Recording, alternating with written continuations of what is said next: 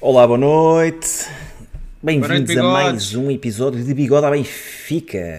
É isso, é Para isso, hoje, é isso. Boa noite a todos. Antes de começar, temos logo aqui o Rui e o Tiago, que vocês já conhecem, não é? Boa noite, Sim, podia, podia estar melhor frequentado, mas é o que, Podia é o, estar melhor. foi o que se arranjou para Mas hoje. pronto, é aquilo que temos. Não havia melhor. Boa noite aí ao pessoal do chat. Benfica, campeão eterno 1904, João Miguel, Rui, Gonçalo Mendes, Mr. Rupification, Rick, Luís Couto, MV Ribeiro, Hugo Simões, Alexandre Francisco, André e Cávena da Maia. Ah, espetacular, Cávena da Maia. Isso é Bem, que então, importa. para hoje, hum, vamos, vamos dar uma olhada. Cabo naquilo da Maia está aqui a perguntar se não era às 9h30. Não, era às 10. Não, era às 10. Nosso horário é às 10 10. horinhas. É a nossa hora. Boa noite também para o pessoal que está a chegar agora. Miguel Paz de Ramos está sempre aí. António Antunes, Rubem Jesus. Grande amigo, grande Rubem Jesus. Então, vamos, vamos falar um bocadinho aí do, do Reading 0 Benfica 2. Vamos também falar dos 38 convocados para o estágio em Inglaterra, da situação de Enzo Fernandes e. hum, O que é que me está a falhar? Do calendário. E do calendário, para 22-23. Calendário. E também E temos que o Pesadelo pessoal- Encarnado, que é aquela e do que o rubrica. pessoal for pondo aí da chat, né? Que a gente Claro. vai sendo aqui, absorvendo aqui as perguntas do pessoal. Yeah. Tentamos MV. dar resposta a tudo. MV Ribeiro pergunta quem é que teve nos 5 minutos à Benfica. Eu tive, sim senhor. Eu estive lá a marcar a presença, a dar um abraço ao Miguel. Também lá fui mandar um abraço, mas como eu, não como bigode. Então, primeiro jogo da época, não é? Primeiro jogo de, de Já tinha preparação. saudades de comentar um jogo. Fogo, podes crer. Depois E uma daquele vitória, treino, meu, e uma Uma vitória. vitória, uma vitória. começámos, começámos com o pé direito. Rui, Mas teve, foi, foi preciso meter a nossa equipa titular eh, na segunda parte para, para acelerar o jogo, para ganhar, porque aquilo estava 0-0 ao intervalo. exato, tivemos, tivemos que reforçar. Tivemos que meter os craques, tivemos que meter os craques ao intervalo. Bem, Força, Rui, começámos o jogo com, com este 11 que aqui estamos a ver: Elton Leite, Grimaldo, Murato, António Silva, Gilberto, Weigl, Florentino e João Mário, Rafa, David Neres e Henrique Araújo. Antes de mais, o que é que te pareceu este 11? Achas que é o 11 que está mais próximo daquilo que, que o Roger Schmidt pretende nesta altura? Os internacionais, entretanto, também começaram a treinar, há, tinham, ou tinham começado a treinar há 24 horas. Sim, os, os internacionais ainda não, ainda não contam, entre aspas, não é? Chegaram, eh, chegaram aqui no, no mesmo no final da semana e, portanto, basicamente viajaram com, com o plantel para a Inglaterra e, portanto, era natural que, que nenhum jogasse neste jogo. O que foi interessante de ver é que este, este 11 que começou foi exatamente o mesmo 11 que estava no treino aberto a jogar de coletes. E, portanto, parece-me haver aqui uma tentativa de alguma estabilidade, de, pronto, para começar a criar aqui também algumas dinâmicas, pelo menos entre alguns dos jogadores. Um, obviamente que sabemos que há aqui posições que uh, ainda estão os jogadores para, para entrar e mesmo dos internacionais que venham reforçar essas posições, mas começa já a haver aqui alguma, alguma ideia Uh, parece-me, do Roger Schmidt uh, em relação a este, a este 11. Um, daqui gostava de, de, de destacar, de, antes de entrarmos nos jogadores e de passar a palavra para, para o Bruno e para o Tiago, acima de tudo o que me pareceu foi que uh, estamos melhor atualmente a nível defensivo do que a nível ofensivo. O que é que isto quer dizer? Parece-me que já se começa aqui a notar por parte da, da equipa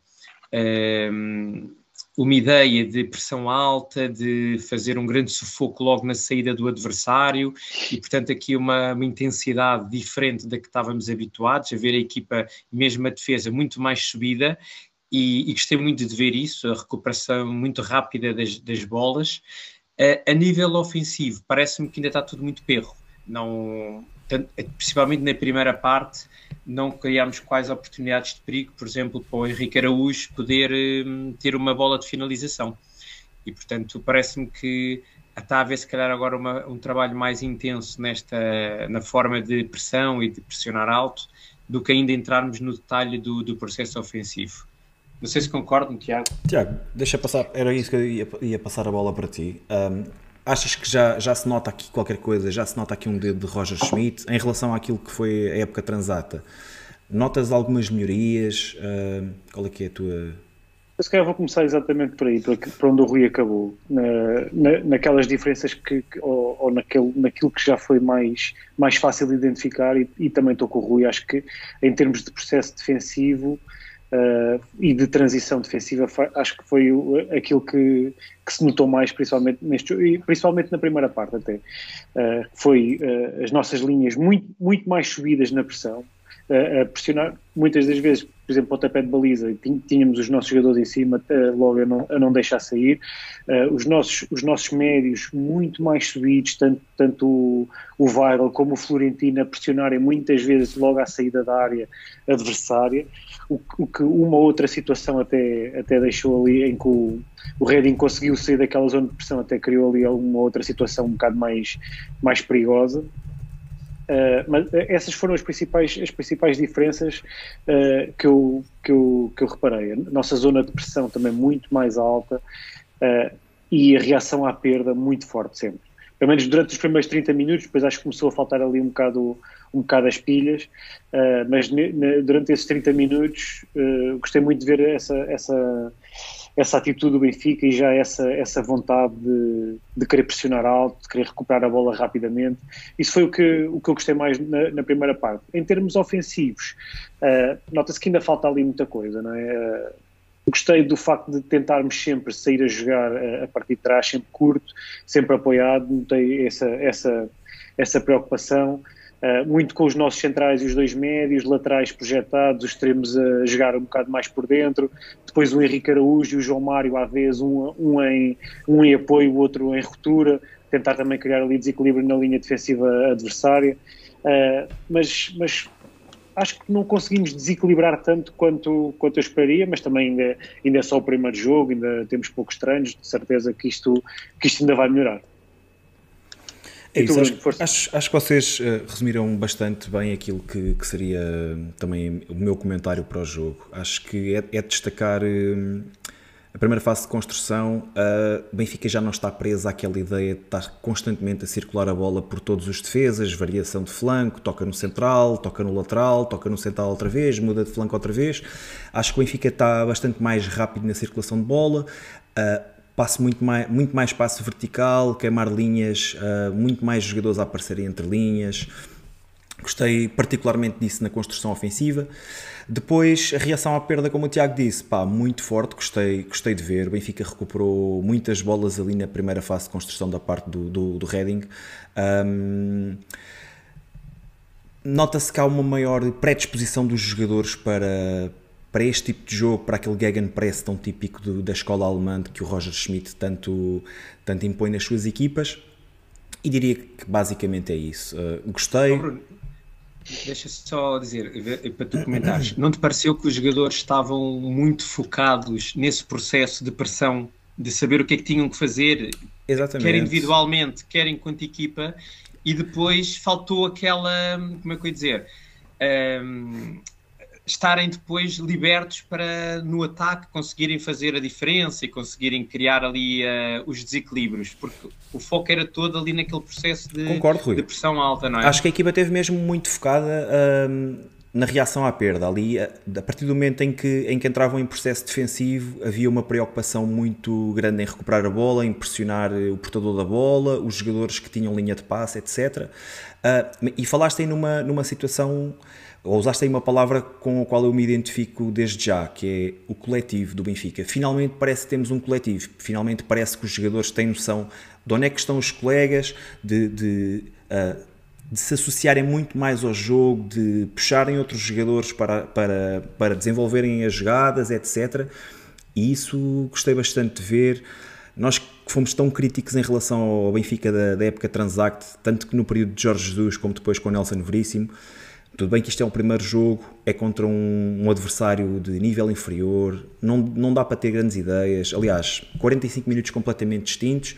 Ainda assim, gostei bastante de, destas primeiras impressões acho que estamos no bom caminho, acho que pelo menos as ideias estão lá e como tu disseste, acho que os jogadores finalmente sabem o que é que estão a fazer e do ponto de vista coletivo a equipa parece-me mais preparada, parece-me que não há já aquela preocupação de chutão para a frente e esperar que aconteça algum, alguma coisa, esperar que alguém resolva, não, a equipa uh, movimenta-se de forma muito mais organizada, os jogadores percebem onde é que estão os colegas, percebem o que é que têm que fazer, pá, e fiquei, fiquei extremamente agradado com isso.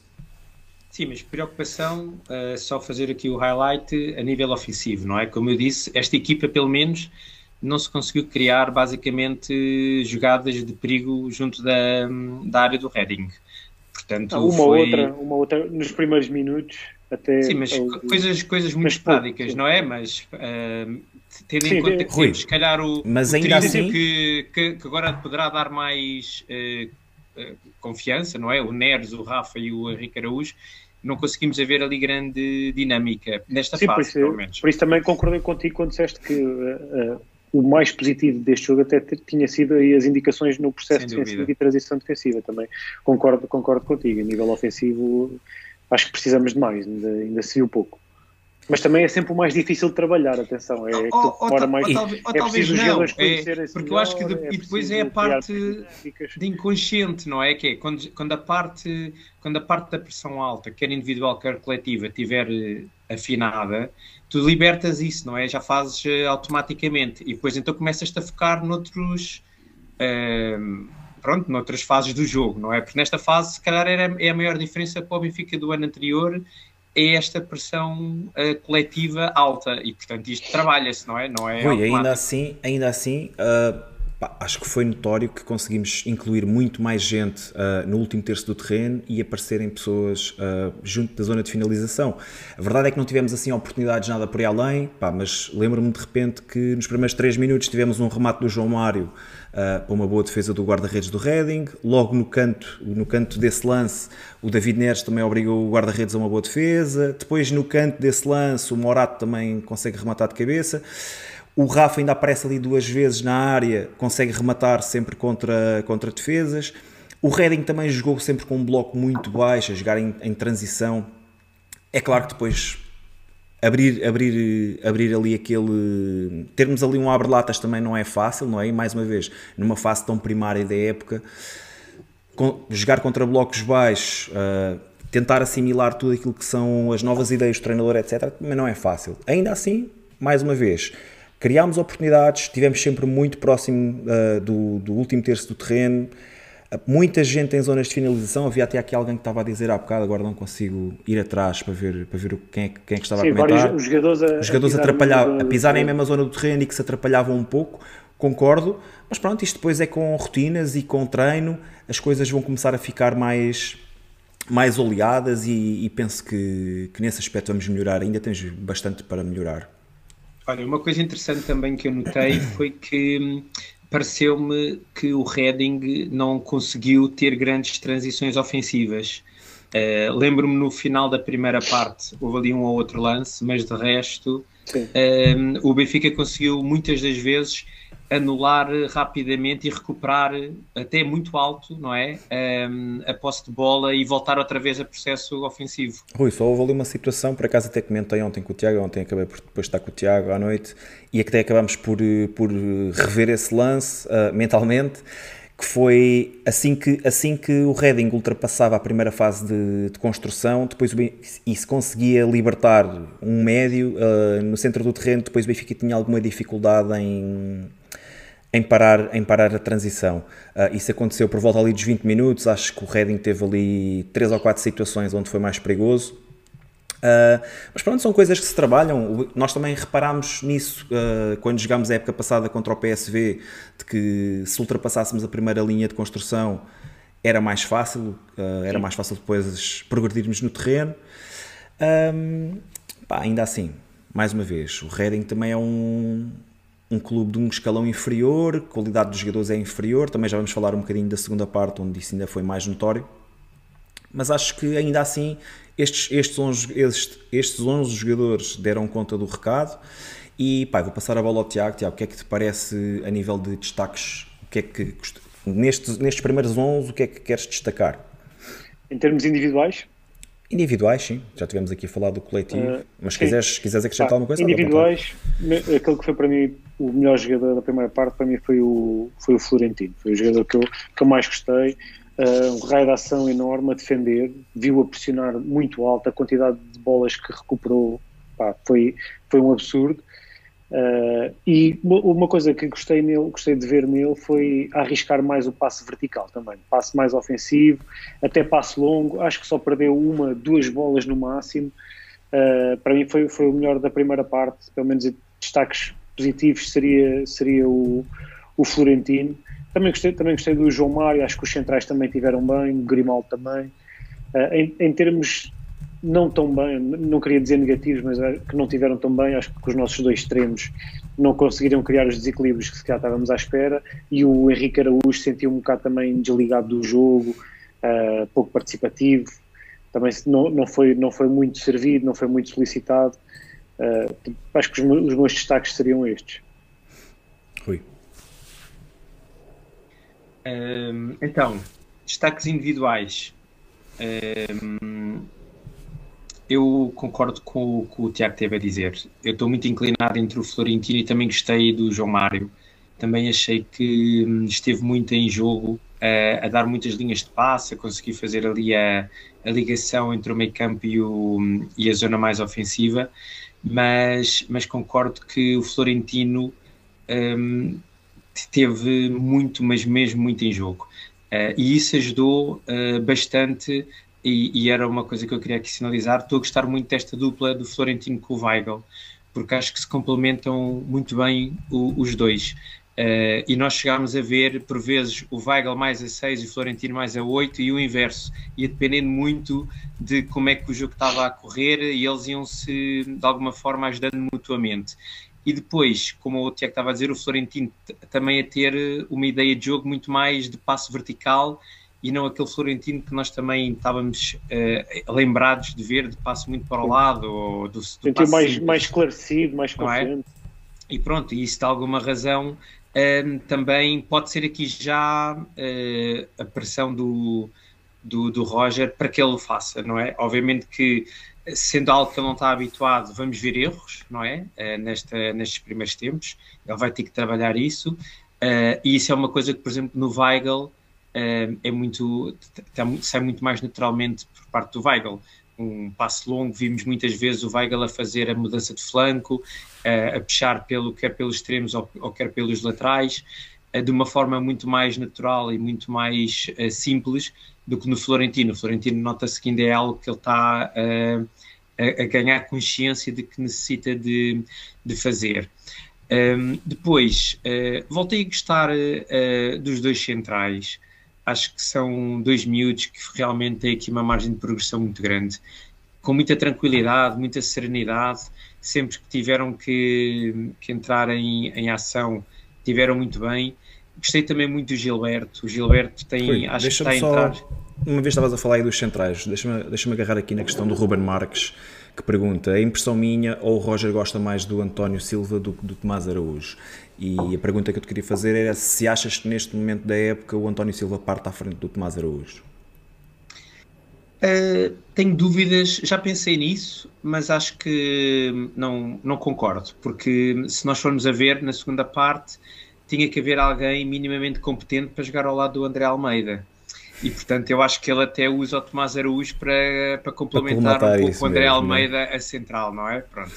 Agora a sério, são quatro centrais que tem que haver aqui uma divisão para eles estarem minimamente alinhados uns com os Achas outros. Achas que é mais Talvez... por uma questão de equilíbrio e não tentar sim. perceber quem é que, que está à frente também, ou não? Eu acho que sim. Dá-me ideia. Eu acho que ainda, ainda é cedo para ainda é dizer. É prematuro, né? Para ter essa, cima, para ter só chegaram, essa os internacionais só, só, chegaram agora. É assim, com a chegada. E João do... Vitor também chegou agora. Sim, com a chegada desses três centrais, para já o André Almeida nunca mais vai jogar a central, espero eu.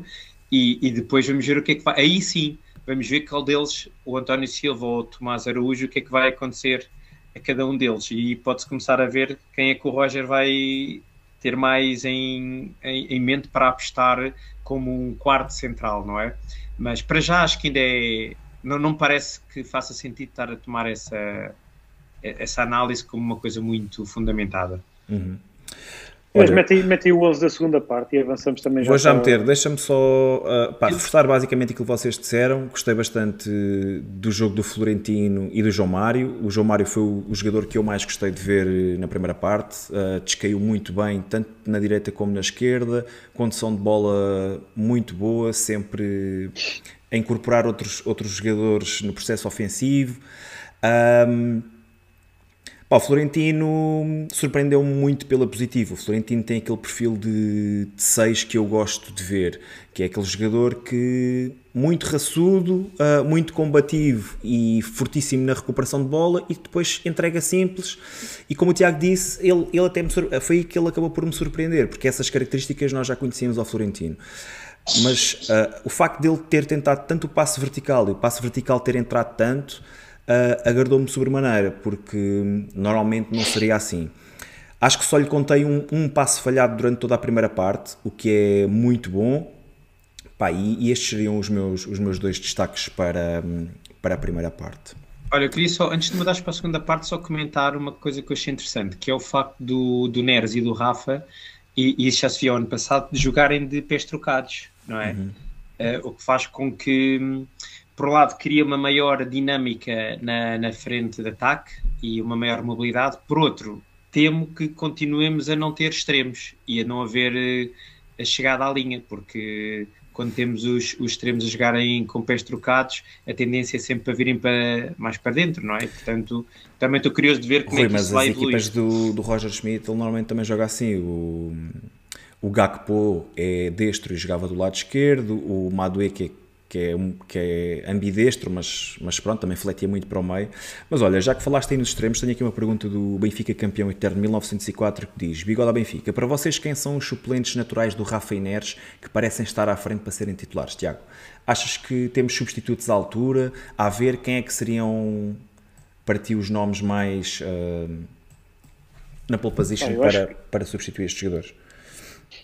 Uh, neste momento, os jogadores têm sido utilizados foi, foi o Gil Dias, Diego Moreira. Tem, o Diego Moreira. Uh, Estou a falar mais no treino, não, ser, não no jogo de ontem. Sim, eu acho que o Diego Moreira pode ser uma, uma das surpresas deste ano. Eu acredito que, que vá, vá, vá, fazer parte do plantel uh, e vai ter, vai ter algumas oportunidades durante, durante a época. Uh, depois, acho que estamos um bocado enfraquecidos se não tivermos estes dois jogadores, não é? Porque ou seja, se não joga David Neres, joga quem? Pizzi ou, ou Diogo Gonçalves. Uh, se joga Pizzi, é um jogador com características completamente diferentes, não é? não é aquele jogador de velocidade no corredor, é um jogador que pensa mais o jogo, mais nível criativo, mais passe. Uh, Diogo Gonçalves, já sabemos que desequilibra muito pouco, já tivemos, já tivemos Diogo Gonçalves o ano, o, o ano passado com Veríssimo a jogar a extremo e foi um desespero para nós. Uh, e depois temos Gil Dias, e ainda temos o, o Tiago Gouveia, que, que não, não sei se quer dizer alguma coisa, não chegou a jogar neste jogo, não sei se será algum Já vamos, já vamos falar sobre isso também, também já vamos falar sobre o facto de só terem Mas jogado 22. Não, não, sei se, não sei se será o ideal ter, ficarmos só com estas opções para, para extremos. Neste momento é uma das, uma das posições que pode, pode precisar de ser reforçado. Lá está, se vier Ricardo Horta também pode passar por aí. Uh, para já acho curto, vejo o Diego Moreira com bons olhos, em relação aos outros tenho dúvidas. Rui, queres acrescentar uma coisa? Sim, eh, eu acho que realmente esta posição era uma posição que estava um bocado aqui cega, eh, que nós não achávamos que não havia aqui grande necessidade de, de haver um, ehm, grandes contratações, mas agora à medida que começamos a, a olhar e os primeiros indícios, realmente temos aqui dois eh, jogadores que partem claramente à frente, o Neres e o Rafa.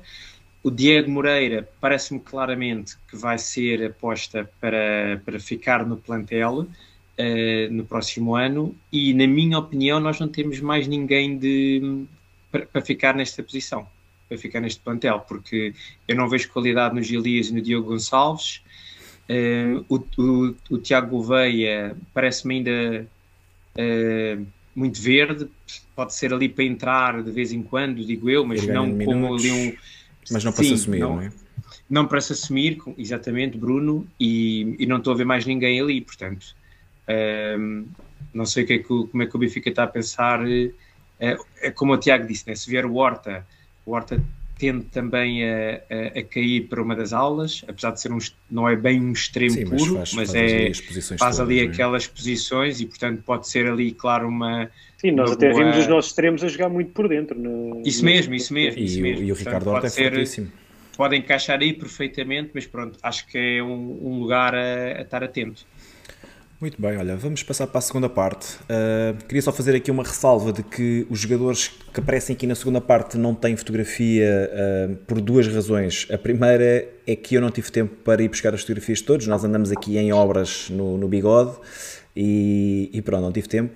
A segunda é porque há muitos jogadores deste, deste segundo 11 que eu não sei se ficam no plantel ou não, então. Já estás deixamos, a querer despachar jogadores. Deixámos só aqui o nome. Mas acho que é só tu, mais ninguém quer despachar. Não, continua lá todo. Achas?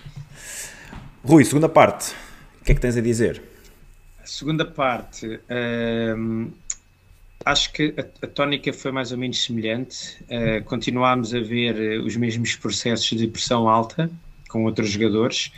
Uh, e acho que hum, talvez não tenhamos conseguido fazer a pressão alta tão, tão bem, não tanto pelo processo em si, mas pela qualidade dos jogadores, não é? Ter eh, Meite não é igual a ter eh, Weigel e, e, e Tino, portanto, uh, notou-se claramente logo ali uma a, deficiência de qualidade deste, deste jogador e obviamente já aconteceu ano passado quando um destes jogadores falha, quem está ao lado, e neste caso foi o Paulo Bernardo, sofre muito porque anda ali um bocadinho sempre a, a ter que andar atrás do erro do colega e, e, e sai sempre tudo mais em, em, esforço do que de forma organizada. Um, foi o 11 com, com muitos jogadores que hum, parece que era mesmo para, para, para tipo uma despedida, não é? Custa, custa muito ver eh, o André Almeida uh, ainda a jogar, o Meite, o Chiquinho, o Pizzi, o Gil Dias. Uh, Custa-me vê-los a, a, tirar, a tirar minutos uh, a outros jogadores que, a meu ver, poderão dar muito mais ao Benfica para o ano. Uh, mas pronto, é, é, uma opção continuar a, a, a, dar minutos a estes jogadores. E para, para, para, terminar este bocadinho, dizer que claramente quem se sobressaiu nesta, nesta segunda parte foi o Bá, que realmente já lá vamos depois com mais calma, mas foi um, um jogador de mão cheia que nós vimos a, ontem na segunda parte do jogo com o Reading. Então, olha, Tiago, antes de fazer a transição para ti, deixa-me só. Não, e avança tu, avança tu primeiro. Não, deixa-me só interromper primeiro. aqui a pulo que eu tinha colocado logo no início. Uh, tinha perguntado basicamente quais é que tinham sido as primeiras impressões. Uh, o chat respondeu 63% foram positivas, 27% vai melhorar e muito, 9% já sentia falta de um Benfica assim, negativas 0%. Portanto, ficamos com uma ideia de que o pessoal viu o jogo com, com bons olhos, acho que foi um, um bom ensaio. Primeiro teste, também, mais uma vez, uh, o nível do adversário não era de exigência máxima, mas, mas ainda assim acho que ficámos com, com boas ideias. Em relação à segunda parte, uh, pronto, acho que há aqui, como o Rui disse, acho que há aqui muitos jogadores que têm o futuro completamente indefinido e que, pronto, e que estarão a ser avaliados. Mas, mas que já devia estar definido. Pois, pá, já vamos falar sobre isso. já vamos falar sobre isso. Um, e acredito que Roger Schmidt esteja a tentar tirar uh, algumas dúvidas aqui em relação a, algum, a, determinados jogadores, tentar perceber onde é que pode ir buscar valor, que tipo de jogadores é que podem ser uh, mais valias. Um, ainda assim, há aqui jogadores que claramente podem, podem almejar uh, a primeira equipa. Como o Rui disse, pá, o Alexandre Bá fez, um, fez uma excelente segunda parte. Um, acaba por estar ligado aos dois golos, ainda teve um remate aos 51 minutos bastante forte para, para a defesa do, do, do guarda-redes. Mas eu, aquilo que eu iria destacar mais aqui nesta segunda parte é, é também aquilo que foi a qualidade de, das segundas e das terceiras linhas apresentadas pelo Reading, que eram realmente jogadores de qualidade muito inferior àquilo que o Benfica tinha em campo. E depois o jogo passou ali por um, por um período mais oh, menos, menos excitante na medida em que o Reading não conseguia oferecer nada ao jogo e o Benfica, claro, está em, em mais lance, menos lance, ia sempre levando a, a, bola, a bola mais próximo da área e os gols acabaram por acontecer. Um, queria fazer já aqui um destaque pela negativa que, que seria o Meite. Um, pá, eu disse há alguns meses atrás que se o Meite ainda tem esperanças de lançar uma carreira no futebol, é bom que, que se comece a mostrar, porque é assim. Eu acredito que o Meite não tem espaço no Benfica neste momento. Não sei se Roger Schmidt vai contar com ele ou não, mas acredito que o Meite ainda tem alguns anos de futebol pela frente e ele tem, tem que perceber que não é a jogar desta maneira que vai encontrar clube. Uh, isto é mau, é mau para o Benfica e será essencialmente mau para ele também. Não consigo perceber como é que um jogador consegue jogar sem qualquer eh, ponta de nervo. Uh, jogador muito apático durante o jogo todo, uh, não corre, anda a passo. Pressionava, pressionava, pressionava a 10 metros, metros dos adversários. Era desesperado. Um, e, e, depois lá está, é um bocadinho aquilo que o Rui estava a dizer há bocado. Custa-me ver este tipo de jogadores roubarem espaço, por exemplo, ao Martineto uh, e a outros jogadores que ainda poderão ter uma palavra a dizer, a outros jogadores que se calhar terão mais sangue na guerra para se mostrar e para, e para quererem ficar no plantel. Um, depois queria também destacar ali o Diego Moreira, porque hum, gosto bastante do jogador e um bocadinho também de encontrar aquilo que, que tinham perguntado no chat. Acho que o Diego Moreira tem, tem espaço neste plantel, é um jogador que pode crescer imenso, não tem medo, já mostrou que, que pode fazer a diferença. Ontem, num canto ensaiado, que era uma coisa que eu já não via no Benfica há muito tempo. Um, há um, há um jogador do Benfica que se aproxima do, neste caso do Pizzi, que era, o, que era o que estava a bater o canto, para puxar o defesa, deixou o Diego Moreira aberto na área e o, e o Diego Moreira ainda rematou à, à trave. Um, pronto, e depois foi isso, Tiago. Passo para ti se quiseres comentar os lances dos golos. Não, não ia aproveitar eh, para, para, para vos fazer uma pergunta que já tinha surgido. Quer dizer, não sei se tinha surgido aqui no chat ou se fui eu que, que me lembrei. Uh, que era em relação a termos entrado na segunda parte sem um ponta de lança, não é? Uh, pelo que percebi, até o Musa estava, estava aleijado, tanto que hoje, aleijado, não, hoje não treinou. Uh, mas, mas, por exemplo, Rodrigo Pinho não foi, não foi opção e ele preferiu entrar aqui com, com jogadores com um jogador na frente que não é, que não é avançado ou não é ponto de lança. Uh, o, que, o que, é acham que isto quer dizer alguma coisa? Ou como também o Miguel Paz de Almeida dizia aqui no, no chat há bocado, com 40, com 40 atletas é difícil de, de tirar notas em relação àquilo que podem ser opções, ou podem ser sinais ou não. Rui. É, sim, alguma coisa tem que se tirar, alguma conclusão tem que se tirar disso, não é? Sendo que ele era um, um avançado disponível e o, e o Roger Schmidt não o colocou a jogar uh, e entrando com o Diego Moreira, que não é ponta de lança.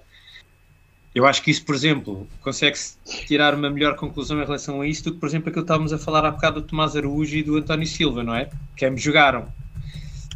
Acho que claramente que o Rodrigo Pinho é uma, é uma carta fora do baralho. Mas, mas pronto, e, e, nesse aspecto fiquei muito contente de ver, por exemplo, o Diego Moreira a jogar em vez dele, pelo menos o miúdo andou lá a jogar e a fazer alguma coisa do que ter eh, mais uma IT na equipa, como o Rodrigo Sim, e ele, ele, até, ele até entrou na segunda parte ali na posição de ponta de lança, mas depois acabou por. Ia, des, ia descaindo, sim, andavam sempre passou, ali muito. Sim, havia, ali, passou para lá o havia muita mobilidade. Sim. sim. Chiquinho também, houve uma altura que pareceu que era o Chiquinho que estava lá. Tiago, só aí em relação à, à, tua questão do facto de pronto, não, não, ter jogado, neste caso, o Rodrigo Pinho, uma vez que o, que o Peter Musa estava indisponível, um, eu aqui vou dar o braço a torcer ao Roger Schmidt e vou, vou dizer que acho, acho por bem ele ter feito esta gestão do plantel, ter 11, ter 11 jogadores a jogarem na primeira parte, não fazer qualquer substituição, e ter 11 jogadores a jogar na segunda parte, não fazer qualquer substituição. Isto porque... Não, eu também é concordo muito... com isso. Uhum.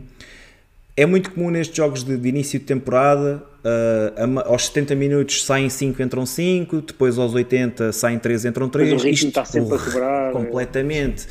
E, e ele apostou em 11 no, em 45 minutos e apostou noutros 11 em 45 minutos e tentou tirar aí as, as conclusões.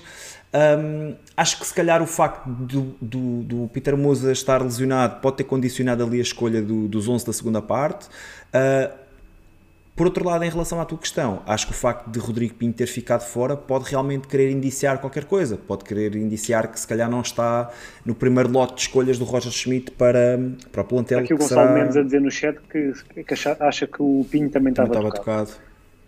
Pois, também pode pá, ser uma Sinceramente não sei, já ouvi também dizer que o Pinto pode ser incluído no, no negócio do Horta. Pá, não sei, neste momento só quem lá está dentro é que sabe, portanto é pura sim, sim. adivinhação. Neste momento é? é também dar, dar o benefício da dúvida, não é? e lá está, não, com tantos jogadores em estágio, não, não dá para certamente meter todos no mesmo jogo. E Roger Schmidt também há de querer fazer as suas experiências, não é? E temos, vamos ter que esperar mais tempo para, para começar a, a tirar algumas conclusões. O meu destaque, destaque aqui nesta segunda parte, pá, não pode deixar de ser o Alexander, o Alexander Bá, é? que foi, foi o jogador que mais destacou pelo, por toda a envolvência ofensiva que teve, a quantidade de vezes que apareceu em zona de finalização, que apareceu uh, em zonas de, de cruzamento, uh, foi, atrás, foi, foi à frente, foi atrás. Foi Ganhar vários lances no 1 um para 1. Um. Sim. Foi o jogador claramente mais acho na, que deixou, nesta segunda deixou parte. muita água na boca, não é? Tipo, Sim. parece que claramente, finalmente, é temos um, um lateral um lateral direito diferenciado, eh, porque eu acho que para além de acima de tudo, a mim impressiona-me o físico dele, acho que é muito grande e tem muita velocidade, ou seja, é um jogador que quando embala, eu acho que vai ser difícil de parar e, epá, e foi bom de ver muito envolvido na, nos processos ofensivos, não é? Dar muito, muito uh, muita zona de passe e a conseguir cruzar bem e a aparecer até para rematar foi, foi muito bom de ver isso. Por exemplo, em contraponto com o Ristich, que me pareceu, por exemplo, um lateral, apesar de ter mostrado uh, bons pormenores, mas mais cauteloso. Sim, uh, mas, mais é? mas, mas no início da segunda parte até, até teve bastante. Mas bem, mas, mas bem, acho que é uma boa opção que temos Sim. ali, mas, mas não, não tem tanto pendor ofensivo, ou, ou pelo menos não lhe sai tão natural como acontece com, com o Bar, não é? Pronto, e, portanto... o, Rodrigo, o Rodrigo Pereira pergunta aqui no chat se Ristich tem possibilidade de tirar o lugar ao Grimaldo. Epá, eu acho que depende do contexto do jogo, não é? Tipo, se for um jogo em que tenhamos uh, outro tipo de necessidades defensivas, claramente acho que sim, o Ristich tem, tem mais condições que o, que o Grimaldo para ser titular. Uh, assim, à partida, diria que não. Uh, mas lá está, é a primeira vez que estamos a ver o jogador, era isso que eu também é tinha perguntar, é, Tiago. O pessoal tem tentado a falar muito aqui de dois jogadores nesta segunda parte, que é o Ristich, do qual tu ainda não falaste, e do Pizzi. Peço para fazeres aí um comentário. Em relação ao Ristich, e, e, agora por comparação com, com, o Grimaldo, que também foi uma das perguntas que surgiu aqui, acho que Ristich parte atrás de Grimaldo. Uh, e diria, diria, isto na maior parte dos jogos que o Benfica vai fazer, não é? porque o Benfica tem, tem, na maior parte dos jogos tem um pendor mais ofensivo e acho que nesse, nesse campo, para já, pelo menos do que vi até agora, e até da análise que fizemos do Ristich na altura, parece-me que Grimaldo nesse, nesse campo é bastante superior e, e, e, por isso, e só por isso parte, parte logo em vantagem. Uh, agora acho que Ristich também vai, vai ter o espaço dele, vai ter as oportunidades dele. Uh, acho, acho que é um jogador, é, é aquele jogador confiável que, que se entrega, que dá tudo, Achas duro, podemos, rijo. acham que podemos dizer que o Ristich é o, é o Gilberto, é o novo Gilberto? É ia dizer isso mesmo, Bruno. Ia estamos, dizer, vejam lá se concordam com isto, que era ter. Pode ser, pode a mim agrada muito ter uh, um Ristich e um Gilberto como segundas, como segundas como opções. Acho que nos dão aqui muita tranquilidade. Agora, eu gostava de ter uh, alguém como o Bá no lado esquerdo. Pronto, acho que o Ristich não tem qualidade para ser titular. Vamos para já, eu acho que, o Grimaldo, acho que o Grimaldo parte à frente. Em relação ao Pizzi, uh, já, vocês você já, já viram, em tom de brincadeira, já várias vezes disse que Pizzi vai ser titular no primeiro jogo oficial do Benfica este ano, meio na brincadeira, mas. mas uh, meio na brincadeira, mas se, que a verdade me enganas, não é?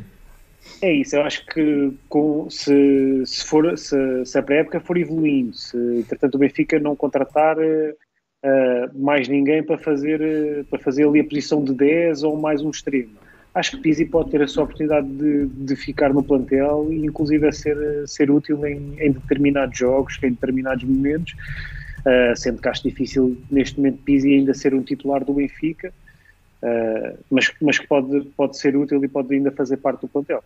O que é que queres dizer do Pizzi, Rui? Pode, pode ser polémica esta opinião, mas... Ah, não, é assim, eu, eu acho que o Pizzi, acima de tudo, tem um problema de atitude não, não me parece que seja dos jogadores em termos de qualidade técnica. Eu, eu por exemplo, eu preferia ficar com o Pizzi do que ficar com o Tarapt. Preferia ficar com o Pizzi do que ficar com o Meite. Eu sei que estão, não são jogadores que jogam na mesma sim, zona, sim, mas só para perceber claro. que não é não é não, não, não é, não é um jogador não descartável, é descartável imediatamente. Técnica, não é? Agora, eh, acima de tudo, tem a ver com a sua atitude, não é?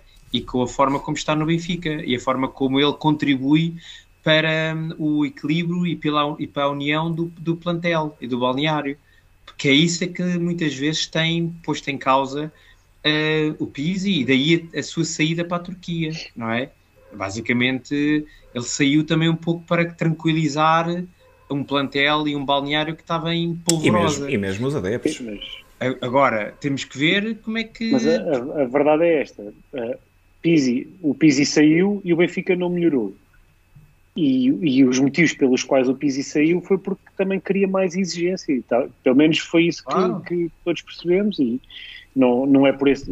Eu acho que a nível de atitude eh, também depende um bocado, não, não é só do jogador, depende do, do ambiente em que está inserido e de todo o contexto. Como é e óbvio. de- Como- Agora, daquilo que e a estrutura, Tiago, liberdade e que a tu estrutura disseste- dá aos, aos e atletas. tu disseste não é? uma coisa, que o Tiago... e, e um treinador mais disciplinador, as coisas podem passar-se de, de forma completamente diferente. Sem dúvida. E o Pizzi para ficar, eu acho que ele tem que ganhar a consciência de que não vai ter o peso e a influência que Claro. já teve. E ele tem que ter essa noção para depois não ficar à frente contrariado, a fazer birra, porque está ao banco ou porque nem é opção, Exato. estão a ver? Exato. E portanto, esse é que é, esse é, que é o, meu, o, meu, o meu medo em relação ao Pizzi, que é a parte comportamental dele. Pá, porque em termos técnicos há- temos lá bem pior mesmo. Portanto, eh, tem muito a ver com como é que o Roger Schmidt e a estrutura do Benfica também falam com o Pizzi, a- apesar de que eu acho que tudo se está a fazer para que o Pizzi saia, muito honestamente. Mas a ter que ficar, acho que isso tem que ficar muito bem resolvido. Claro.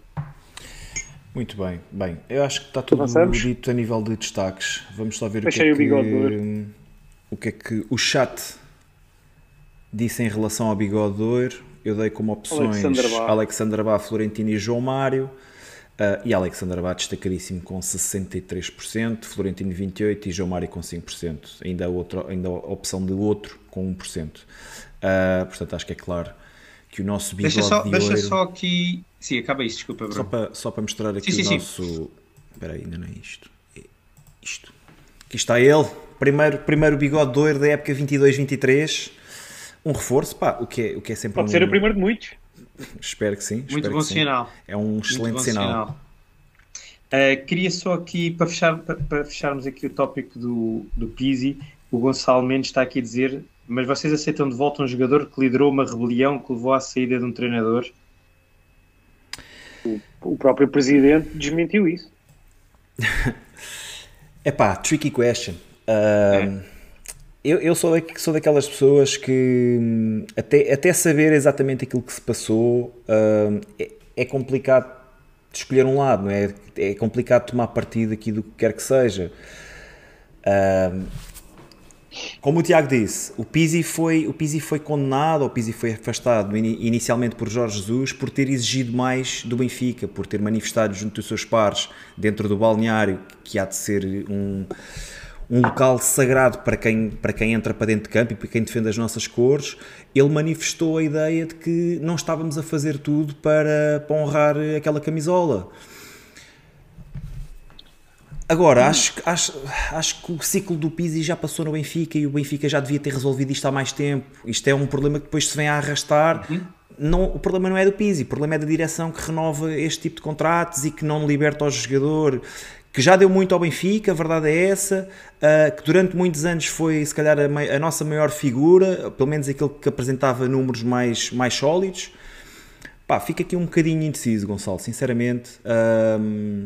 Sim, acho que também já é passado, não é? Agora temos que, temos que olhar para a frente e se a situação com o Pizzi ficou resolvida e se o treinador acha que ele pode ser uma boa solução, muito bem, é para ficar no plantel, definam bem qual, qual será o seu papel para esta época, eh, de, de que forma é que ele pode ajudar e a situação resolve-se dessa, forma ou então não, e o, o Benfica não conta mais com o Pizzi, Roger Schmidt não conta com o Pizzi e, e resolvam a situação. exato. E eh, muito agradecidos ao Pizzi pelo, pelo que ele também já, já fez no, no Benfica. É? Bem, Alexander Bá, primeiro bigode de ouro do ano. Uh, esperamos que seja o primeiro de muitos e que, e que realmente seja um reforço. uh, pá, que seja realmente um reforço para o lado direito da defesa, que era uma posição que há muito estava carenciada. Olha, ainda em relação aqui ao jogo de ontem, uh, recebemos um tweet do João Batista que pergunta: acham necessária a compra de um 6 visto que o time parece ter vindo mais jogador? Tiago. Uh, já, já tínhamos falado nisto no, quando foi o episódio do, dos emprestados e eu falei que poderia estar aqui uh, podia estar aqui uma das soluções para a nossa posição 6 e caso também Weigl não saísse, não é? Foi o jogador que fez durante o ano passado, durante os últimos dois anos, quase, uh, fez ali a posição. Uh, se ficarmos com estes dois jogadores, pode estar esta posição pode estar mais ou menos fechada. Uh, diria que, que, há outras posições mais carenciadas neste momento. Não? Eu, eu, eu ficaria satisfeito se tivéssemos uh, Florentino e, e Weigl para, para fazer esta posição. Rui. Um, é, é assim, a minha opinião é que eu acho que, apesar de ter gostado muito do que o Tino fez ontem, eu gostava de contar com o Tino como um, um bom suplente. Uh, sentia mais confortável em ter um 6 que nos desse aqui outras garantias. Até porque eu acho que um, um dos problemas que pode acontecer ao Tino poderá ser alguma inconsistência de, de performance ao longo da época. E, portanto, tar, contar só com ele um, parece-me curto, parece-me curto, até porque lá está, a gente já discutimos aqui muito, sabemos que o Weigl o ano passado foi usado muito nessa posição e poderá fazê-la, mas acho que todos estamos de acordo que não é aquele 6 que nós gostávamos de ver uh, nesta tática do Roger Schmidt. E, portanto, um, a mim parece-me que era importante vir alguém que pudesse aqui ainda dar um, uma maior competitividade a esta posição de número 6. Apesar de estar muito contente do Tino poder ficar no plantel e de lá está, e ser um jogador que vai ter muitos minutos com certeza. Agora, contar com ele como ali a base uh, para, aquela, para aquele lugar, não estou não muito confortável com isso. Olha, estou totalmente de acordo com, com o Rui. Uh, acho que termos só o Tino para, para jogar naquela posição, acho que é curto. A verdade é que o Tino parece ter vindo mais jogador, mas nós estamos a falar uh, de um jogo treino, uh, um treino aberto, e estamos a falar de um jogo contra o Reading do Championship. Um, são um jogo e meio, vou, vou dizer que é um jogo e meio, vale o que vale. Não podemos esquecer que Tino nas últimas duas épocas tem muito poucos jogos. É emprestado ao Mónaco, começa bem a época, mas depois perde lugar. Uh, na, na, na, época transata é emprestado ao Getafe, começa muito bem a época e depois perde, perde espaço. Um, é claro que isto vale o que vale. Uh, o, o Christopher está aqui a dizer que o Tino a suplente jamais evoluirá. Eu acredito muito que o Tino precisa de jogar para, para ser aquela referência, para, para, e acho, para ganhar e acho confiança. que vai ter muitos minutos de jogo, Bruno. A época é muito grande, com Sem muitos dúvida. jogos. Esta primeira fase, agora com até dezembro, causa do Mundial, se vocês forem ver o calendário, vai ser ver, super intensa. Não, não, mas o calendário vê só sim, sim. O, a parte nacional. E se metes ali os jogos da Champions, sim. é uma loucura. Uh, a verdade é que me parece curto. Acho que o Benfica tinha, tinha obrigatoriamente que ter mais um jogador para aquela posição, uh, porque lá está, castigos, lesões, Weigl já se percebeu que não é aquele 6 uh, ah, ao estilo de ti, não é aquele recuperador de bolas, portanto para mim também seria curto. Aqui já a minha primeira aposta, Tino titularíssimo este ano. Eu também acho que ele vai ser titularíssimo, só estou a dizer que acho que é curto. Tiago, mas achas que ele vai ser titularíssimo porque o Benfica não vai ter a capacidade de trazer alguém melhor que o Tino ou que possa dar outras garantias? Ou achas que, por exemplo, até poderia vir outro 6, mas sempre a ser a sombra não. do Tino? Como é que acho, estás acho, a dizer isso? Como? Em que aspecto? Acho, acho que o Roger Schmidt vai, vai gostar mesmo de, das características do, do Florentino e ele vai ser mesmo uma aposta por, por, por decisão do treinador. E não, e não, e não, e não por falta mais, E não, contamos, contamos com, com outro jogador ninguém. para ali? Seja ele quem for. Contamos com o Weigl, se nós estivermos a pensar que, que se, se Roger Schmidt vai jogar com este tipo de duplo pivô como como se tem visto até agora. Weigl, por exemplo, imaginem, Weigl e Enzo Fernandes, ou Florentino e então, Enzo Fernandes. Então, já que estás a falar do Enzo, então imagina que o Enzo chega e o que é que fazes ao Weigl? Joga, a partir do momento em que o Florentino é titular? Não, não, aqui não é o que é que fazes, é nós queremos ter soluções e queremos ter competitividade dentro é do plantel. Não podemos querer ter claro. um jogador muito bom e um então, muito Então, e vais ter o jogador mais bem pago do plantel no banco? se, se, os outros estiverem a render mais, aqui o plano financeiro não se pode sobrepor ao plano desportivo. Claro. Uh, mas ainda assim é, isso, é o jogador mais bem pago, by a long shot. E está no banco, sei, né? isso, não está a dar contributo. Bruno, se tiver que estar ao banco, está ao banco então. Claro. Certo. Bem, está encerrado, posso fechar aqui a votação? Sim. O que é que o pessoal está aí, pá? Pá, muito dividido. Portanto, Podes querer. Quase 50-50. Como é que ficou? Praticamente. Tino chega para 42, 6, 48. 52% diz que não e 48% diz que sim. Benfica campeão europeu diz que com a vinda de Enzo, Weigl vai pedir ir embora. Pá, é outro assunto, claro. Era, era aí que eu estava a querer chegar. Era tipo se, se podíamos prescindir de Weigl e não sei. Enfim. Eu acho que se, prescindir, se prescindirmos de, de algum deste, de, de, ou seja, se estivermos a pensar Florentino e Weigl, se prescindirmos de um deles, acho que sim. E acho que claramente precisamos de reforçar, senão a outra solução é o Meite e acho que ninguém ficaria É, contente pá, o Meite ser uma das soluções para a posição Apesar, de olha, apesar de que eu vejo com alguma naturalidade podermos ter uma dupla de meio campo, Weigl e Enzo Fernandes. Hein? Eu já da outra vez disse que o Weigl sofria muito por ter um Tarapto ao lado dele, que basicamente não defendia e que o punha completamente sempre em posições desconfortáveis e muito difíceis de anular. Com o Enzo Fernandes, que eu espero que traga, pelo menos do que se tem vindo a falar, que traga aqui uma competência diferente àquele meio campo, eu acho que o Weigl pode até crescer naquela posição de, de seis com alguém competente ao lado dele. Não, Sim, não e descartava podia- isso.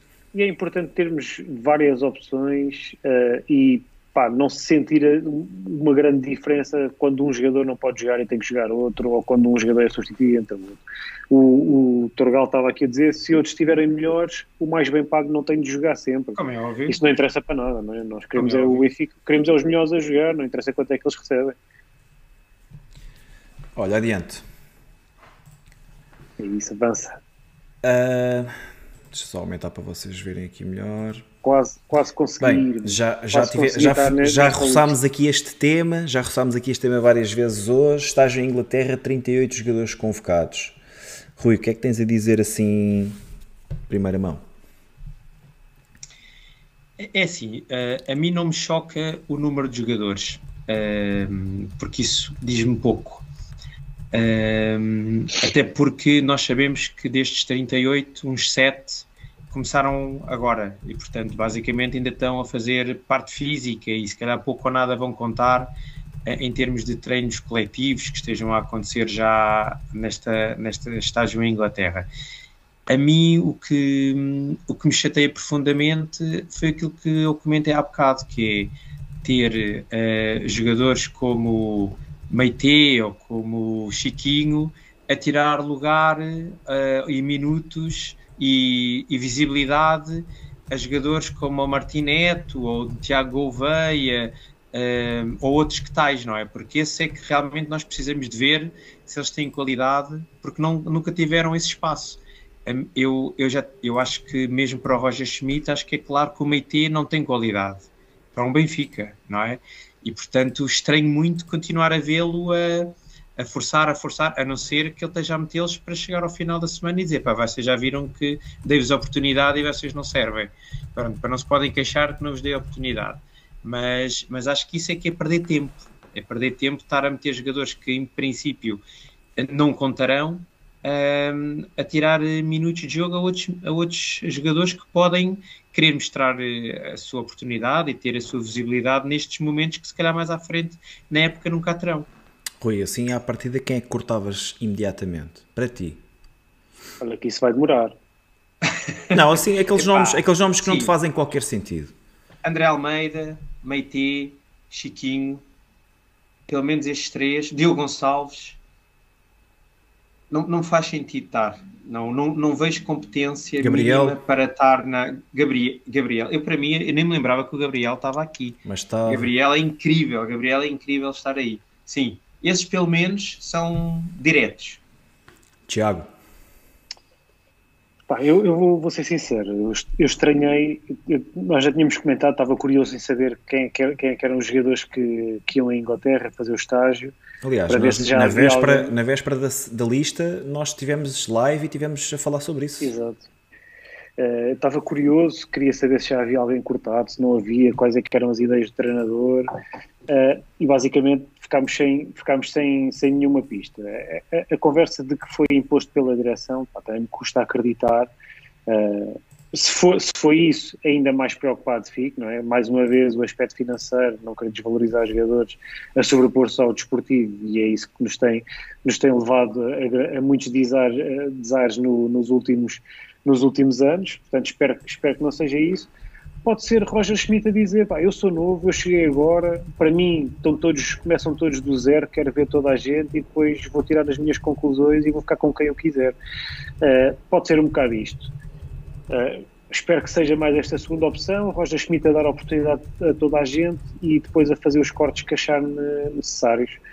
Uh, mas mas o próprio Roger Schmidt disse na primeira conferência de imprensa que deu que não, que não, não, não, não podia dar treinos com 40 jogadores. E a claro. verdade é que os jogadores continuam a chegar. Chegou um uh, esta semana, não é? Vai chegar mais um na próxima semana, em princípio, e sair continuamos a ver que não, não sai ninguém. Portanto, os jogadores continuam a entrar e ninguém a sair.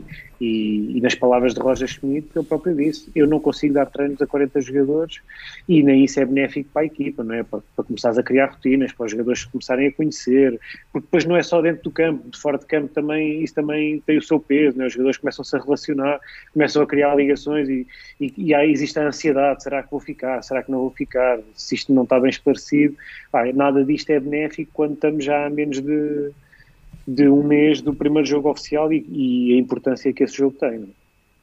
Olha, há bocadinho esqueci-me e estavam aqui no chat a dizer, obviamente, o Tarapte. Fogo.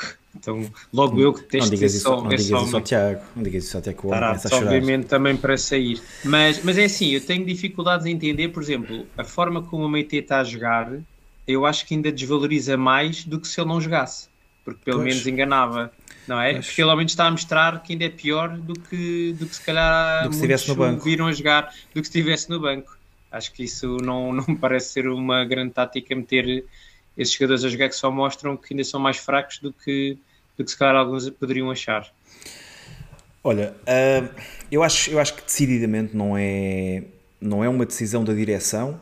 Acho que Acho que Roger Schmidt queria, queria ver alguns jogadores. Nós, nós falamos de que, claro que Roger Schmidt, antes de ir para o Benfica, já conhecia a maior parte destes nomes, já tinha visto vídeos. O PSV jogou contra o Benfica, portanto, havia muito jogador que aqui está que Roger Schmidt conhecia, havia outros que eventualmente não conheceria. Um, a verdade é que a questão do o facto do Benfica não ter conseguido colocar muitos destes jogadores, Gabriel, Chiquinho, etc., levou a que, a que, a que se criasse, se calhar, aqui hum, aquela, aquela ideia de que, olha, Roger, vê lá se desta lista consegues aproveitar algum antes de irmos ao mercado, porque estes jogadores. Eh, tenta, tenta perceber se, é, se, se vais conseguir usufruir de, de algum destes, destes jogadores. E, e acho que foi um bocadinho isso. É assim, a verdade é que estamos a, a menos de um mês de uma competição importantíssima, de algo que vai marcar uh, a nossa época desportiva, que é a entrada na Liga dos Campeões. O jogo acontecerá a 2 ou 3 de agosto, portanto, estamos basicamente a 20 dias, uh, 22, 23 dias de, do primeiro jogo oficial e que será um, um jogo bastante importante. E estamos a treinar com 38 jogadores, isto para mim é preocupante. Um, é impossível treinar com 38 jogadores, estamos a falar de 3 11 com, com 5 jogadores a sobrar. Um, epá, há, há ali micro-relações que têm que ser criadas. 3 11 e uma equipa de futsal. Ali, há, ali... Foram cinco guarda-redes, cinco guarda-redes. Exato, não, faz, não faz sentido. Não faz sentido, pá. Não faz não é? sentido. Uh, acho que Roger Schmidt já tinha que ter indicação. Para guarda-redes isso pode ser importante, para, para, para algum tipo de trans e não sei o quê. É, aí é o que me custa mesmo. Guarda-redes. Só para terminar os exercícios, guarda-redes também mas, mas o Luís Castro e o pessoal da equipa B das camadas jovens não sabem indicar quem é que são os, os, os guarda-redes que estão mais bem indicados, que estão mais preparados para serem o terceiro guarda-redes, que podem ser chamados à equipa principal. É depois, isso, é depois este tipo de questões que, que me faz aqui olhar com muito. com o nariz muito torcido para esta, para esta decisão dos 38 jogadores que seguem para estágio. Ainda assim, tudo bem que na quinta-feira ele já se vem embora e que já vai haver cortes para o Algarve, mas lá está. Será que vai? Estamos a 22 ou 23 dias de um, de, de um jogo importantíssimo. Um, os jogadores precisam de começar a criar rotinas, não só dentro do, não só dentro do 11, mas é preciso começarem a, a, a, a terem outro tipo de relação depois fora do, fora do treino, fora do relevado. E com 38, bem, isto é uma excursão, meu. Tipo, há, há, jogadores aqui que vão passar que eles nem se lembram que treinaram, que pá, não, não, a mim não, sinceramente não me faz sentido. Mas pronto, mais uma vez, vou dar o braço a torcer ao Roger Schmidt. E, e aqui, encolhendo os meus braços, vou, vou passar à frente. Mas Bruno, mas lá está. Acho que nem é tanto pelo número, eu acho que por alguns jogadores que foram. Jogadores que não fazem qualquer sentido. É, Pá, há não, jogadores- mas é- é Como é que o Gabriel- O Gabriel é que, eu ponho num nível completamente distinto de todos os outros, que é um jogador que, pronto, há- o Gabriel começou a treinar ao mesmo tempo que os, que os internacionais, mas o Gabriel estava afastado, o Gabriel nem sequer estava na lista para, para integrar eh, qualquer estágio, qualquer eh, reunião da equipa, etc. Gabriel estava afastado, Gabriel estava no, no Brasil à espera de ser Ele colocado ele não clube. chegou como os outros naquela primeira Exatamente, vaga. Ele exatamente. chegado, não é? Ah, então o Gabriel logo, logo à cabeça é o jogador que para mim não faz qualquer sentido e depois claramente há outros, não percebo como é que o Meite ainda treina com os colegas, André Almeida, o Diogo Gonçalves consigo perceber que, que, que o Roger Schmidt tenha pedido para, para treinar com ele, para ver como é que ele funciona nos treinos, etc.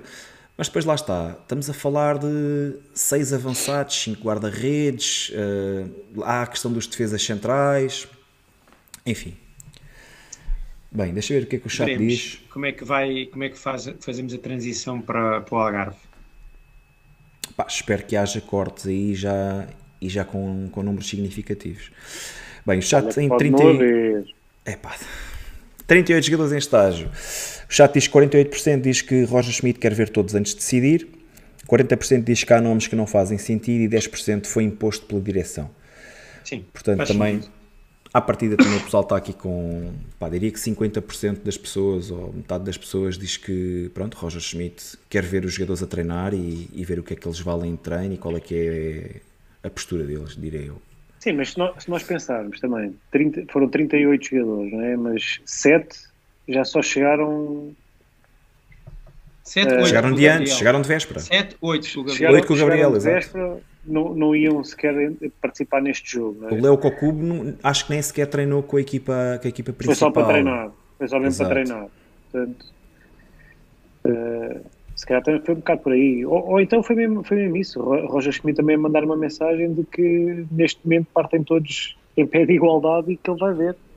Alexandre Francisco pergunta quantos é que acham que devia ir para o Algarve, Tiago? Eh, eu acho que só deviam ir para o Algarve os jogadores com quem Roger Schmidt conta para atacar a época. Porque se, se vamos entrar na fase mais importante da preparação, não é?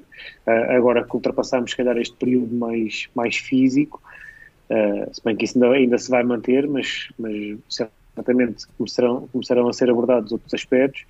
Eh, acho que só deveriam ir os jogadores com quem ele conta ou com, ou com quem ele pensa bem. Se não arranjarmos mais nenhuma solução para aqui, este jogador faz sentido. De resto, jogadores com quem ele não, não, não vê nenhuma hipótese de, de, de fazerem parte do plantel já não devem fazer parte, e isto independentemente de dificultar a colocação para o Benfica ou não. Uh, isso neste momento não é o mais importante, o mais importante é a época começar e o Benfica estar forte e, e começar a ganhar jogos. Rui, é isto? Sim, uh, e acho que o, o, que o Tiago disse está, está muito claro e faz todo o sentido. Eu acho que de, deve, diria que devem de parar para aí aos 30, porque com a chegada do Enzo, entretanto, também se fala que já se vai juntar por essa altura.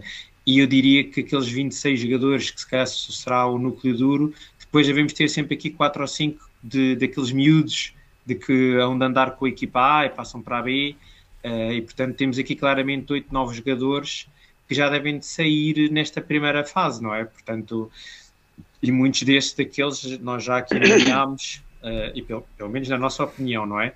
E portanto, não, não me chocará se, se começarem a cair aqui alguns nomes nesta transição para o Algarve. Vocês não evitarem o número. Mas tudo bem. Não, o, número, é, o número é difícil, não, não é? é se nós claro. estivermos ainda Saber... a falar do estágio de pré-época, né, se passarmos para os 30, é aceitável. Não, e, e, repara, Bruno, Pá, eu diria até menos 30. fala-se que o. Olha lá, calma, Bruno. Fala-se que o Roger Schmidt quer trabalhar ali com entre 24 a 26 jogadores, certo? Estamos de acordo? Uhum. Pronto. Se pensarmos que temos aqui mais alguns jogadores que não vão desaparecer, tipo um, sei lá, um Pá, o Christopher está a dizer isso. Há, é? há oito jogadores que vieram, ser- vieram da equipa B ou do Sub-19. É né? isso, e Baixam esses não vão facilmente. sair, vão andar aqui, vão andar aqui, sobem, descem, e podem ser úteis em, algum, em alguma Claro. parte, alguns treinos, o que seja. E Por isso é que estamos aqui a apontar para estes 30, mas é um número como outro Não, e tu- qualquer, não é? Sim, não, mas e, e tens que ver que vais estar, é, é um estágio de pré-época, vais fazer três, três jogos em, em pouco tempo, ah, é, é preciso ter mais jogadores durante esse período, isso é, isso é perfeitamente normal. Não, Mas não- são jogadores que, em teoria, ou contam para a equipa principal ou vão Sim. ficar no universo do Benfica. Não são, não são jogadores para, para desaparecer, não é? Para dispensar, Sim, para sim, vender, para emprestar, não é? Sim, não, nós esses, não vamos, esses é não vamos têm que fazer um ser- estágio esses é que têm que pelos começar a ser 24. afastados, não é? Muito bem. Bem, acham que podemos prosseguir? Acho que sim. Pá, não sei se respondemos aqui ao, àquilo que o Alexandre Francisco Já, já, pretendia, tinha- mas já acho que. visto aí, ah, está aqui. Mas acho Não que tinhas visto já o resultado da poll? Só. da tinha. anterior, sim, dos Já. 38 em estágio, já, já. Ok, ok. Uh, só, só se calhar dizer que, pelo menos em termos do que está previsto, já não há mais nenhum jogo agora em Inglaterra, vai ser só basicamente parte de treino, não é? E, e pronto, e o Benfica regressa quinta-feira Quinta-feira. a Lisboa para depois sexta-feira Algarve. descer para, para o Algarve, sim. Olha, Sexta-feira já temos novidades sobre isto. ah, sexta amanhã já temos novidades. O Benfica está sempre a andar. Meu. Bem, regressa o Benjamin do Bigode à Benfica, que é o quê? Pesadelo encarnado. Dilemas de um benfiquista. O que é que temos para o pesadelo encarnado tinha saudades de um pesadelo Já? encarnado. Então vais ver só. Então vais ver só. Fui eu, fui eu. tu? Rui, preferes ficar com Pizzi e André Almeida no plantel e entre eles fazem 50% dos jogos da época ou ficar com Tarapti e Gil Dias no plantel e entre eles fazem 50% dos jogos da época? Let's play a game. A cara do naquela. Aí pensavas que era fácil. Aí pensavas que não ias dizer quem é que cortavas. É Tu não queres que o Benfica ganhe. Estou a ver, Bruno. Vou-me decidir por vou-me decidir por Pizzi e André Almeida. E eu vou explicar porquê. Ahm, pelo Pizzi, pelo aquilo que eu disse. Acho que apesar deste, de tudo, destes quatro, Pizzi tem uma categoria e uma competência muito superior ahm, ao Tarapti e ao Gil Dias, por exemplo. E portanto, ahm, eu apostava no Pizzi, o André Almeida nunca jogava, portanto, os 50% dos jogos era com Eram todos para o Pizzi. Pizzi. Era todos para o Pizzi. 50% para o Pizzi 0 para o Drama. Porque, epá, eu foste logo apanhar dois jogadores que eu ao dia de hoje tenho completamente riscado e perdi completa paciência em relação a eles, que é o Tarap e o Gil Dias. Ahm, pá, o, o é incrível como é que ainda continua a sequer a estar perto de outros jogadores do Benfica. E o Gil Dias, pá, eu até simpatizo com a pessoa, acho que ele dá tudo em campo, pá, mas é muito fraco, é muito fraco. Tiago? Eu- eu- o Gil Dias, nem, eu continuo a dizer, ele nem no Famalicão jogaria. Rui, vais para a opção 1, né? Opção 1. Pizzi e André Almeida. Tiago. Eu também acho que vou para a opção. Ei, vocês estão a estragar isto. Por causa, é- mas é isso, é por causa do Pizzi. Porquê? É, apesar de tudo, Pizzi já, já deu muito ao Benfica. É um jogador Se tu tivesses posto e André Almeida e Tarapti e Gil Dias... E André Almeida, muita- Meite e André Almeida, Ah, não, lá. pronto, nem, nem valia a pena, nem valia a pena não sei, termos não mais sei. nenhuma opção, né? Nem se não sei, podias pôr Isso aí... era um dilema. Ainda podia ficar pior, ainda podia ficar Eu gosto, pior. eu gosto é das respostas aqui no, no chat, que é qualquer opção que não tenha André Almeida já ganhou. Depois logo seguir, pá.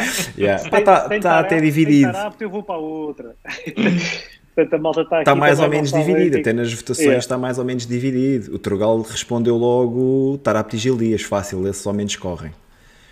Bora, Tiago, mas estás aí, estás a tentar esquivar. Não, já, O já fui, o já Turgal, disse, o Turgal deve ter esquecido da corrida do Tarap quando o Benfica jogou com o Porto, no gol do Porto, o Tarap Oh, não vale ajudas. Não, ajudas é só Não, no fim, ó Rui. Para a defesa, para defesa do Torgal, ele também já tinha dito ali mais acima, que era naqueles, nos primeiros 20 minutos de cada jogo. É, o gajo entra, entra intenso, né? O Entra maluquinho, de o maluquinho. Não, mas é assim, eu, vocês, vocês aqui também já muitas vezes gozaram comigo e, e não compreendem, mas eu, eu, também eu sempre gostei de algumas das características do Tarado. Oh, uh... oh Rui, o que é isto? Estás a ouvir isto?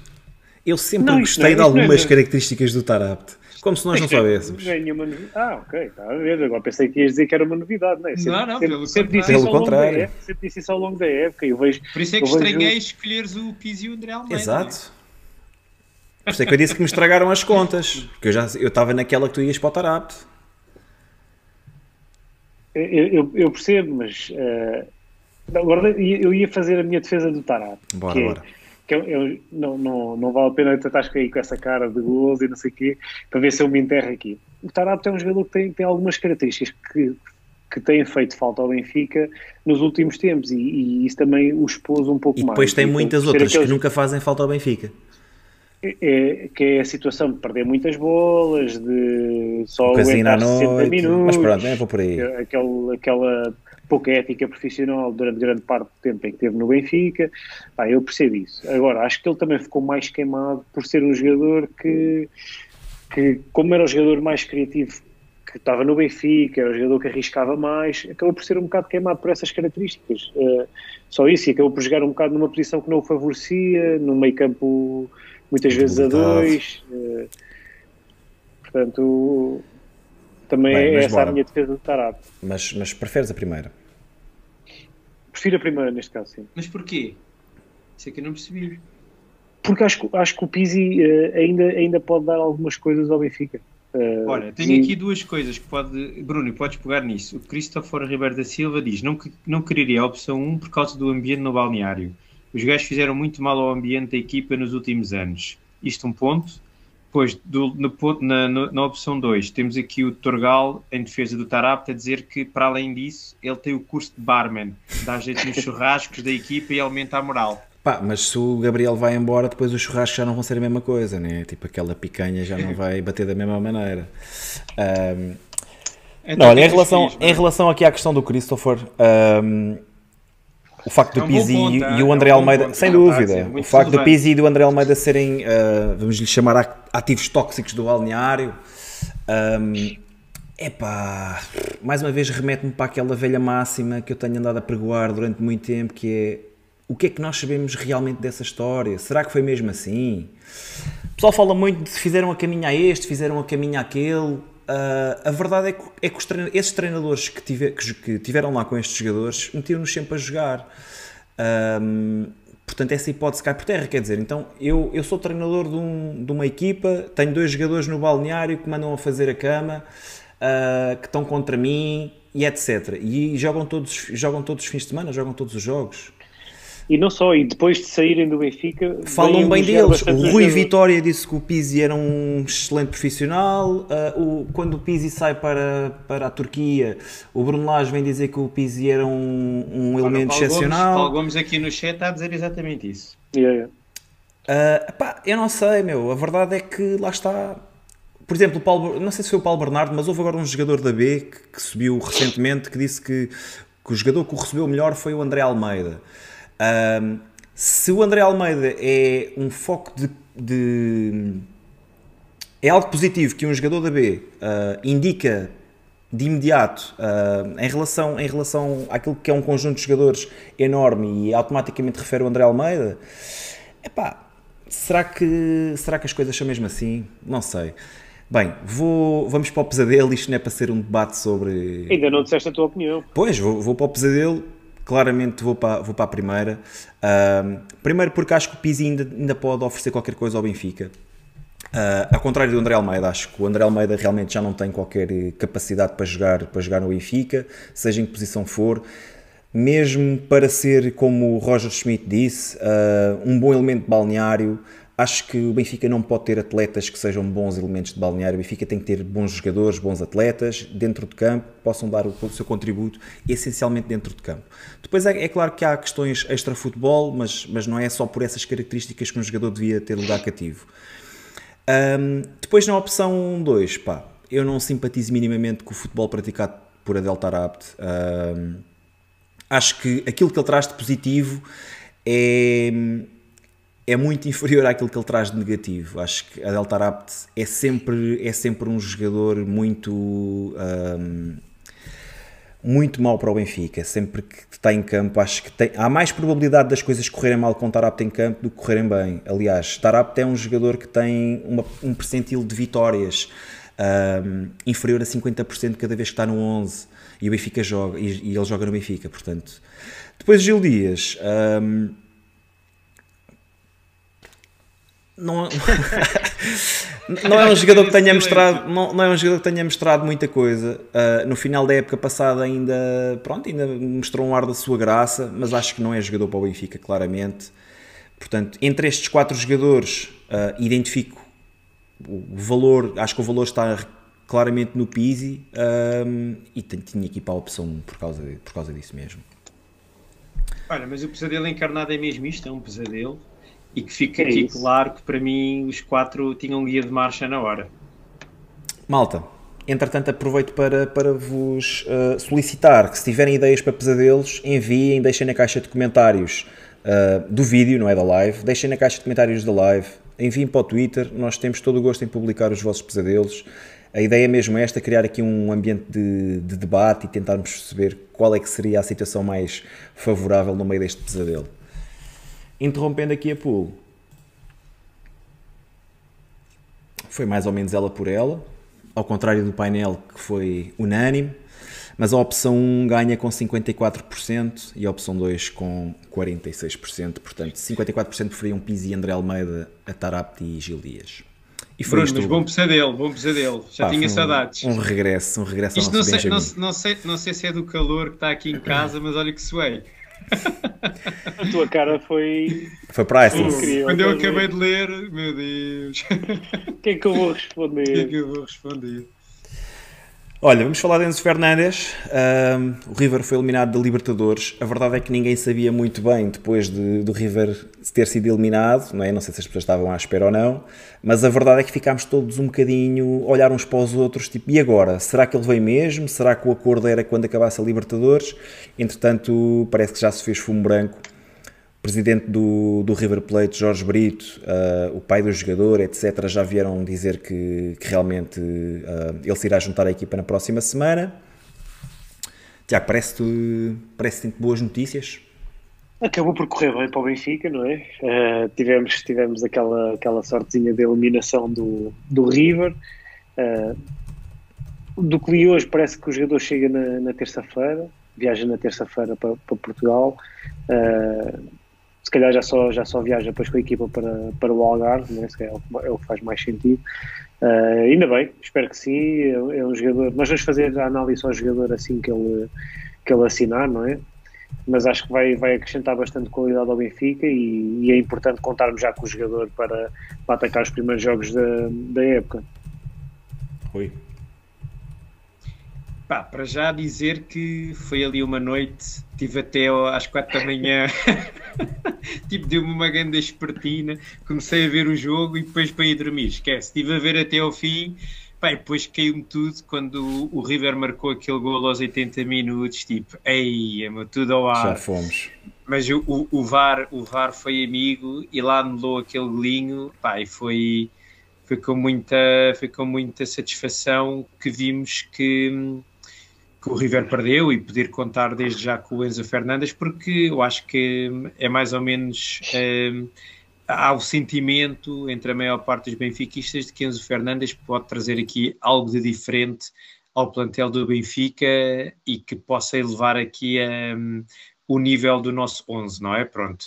E, e portanto, um, se ele viesse em, em janeiro, seria sempre positivo, viria sempre contribuir, mas podendo arrancar já desde o início da época, acho que é, é, é, é mesmo, mesmo, mesmo muito bom. Uh, depois, dizer aqui que hum, acho que aquele tema que se falou aí uh, naquele dia ou dois dias a seguir à eliminação do River, se o jogador vinha ou não vinha, ou se só vinha em janeiro, acho que foi uma autêntica patetice. Foi conversa de comunicação social, de, de levantar aqui fumo onde, não, onde ele não existia.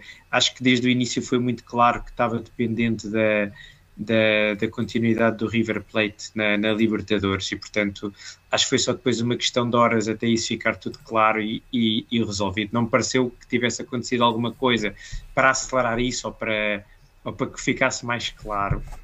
Uh, e portanto, pelo menos na, na, maneira está como faltar, Está a faltar a operação de Rui Pedro Brás. Vamos ver como vai resgatar. Mais um episódio Anarcos.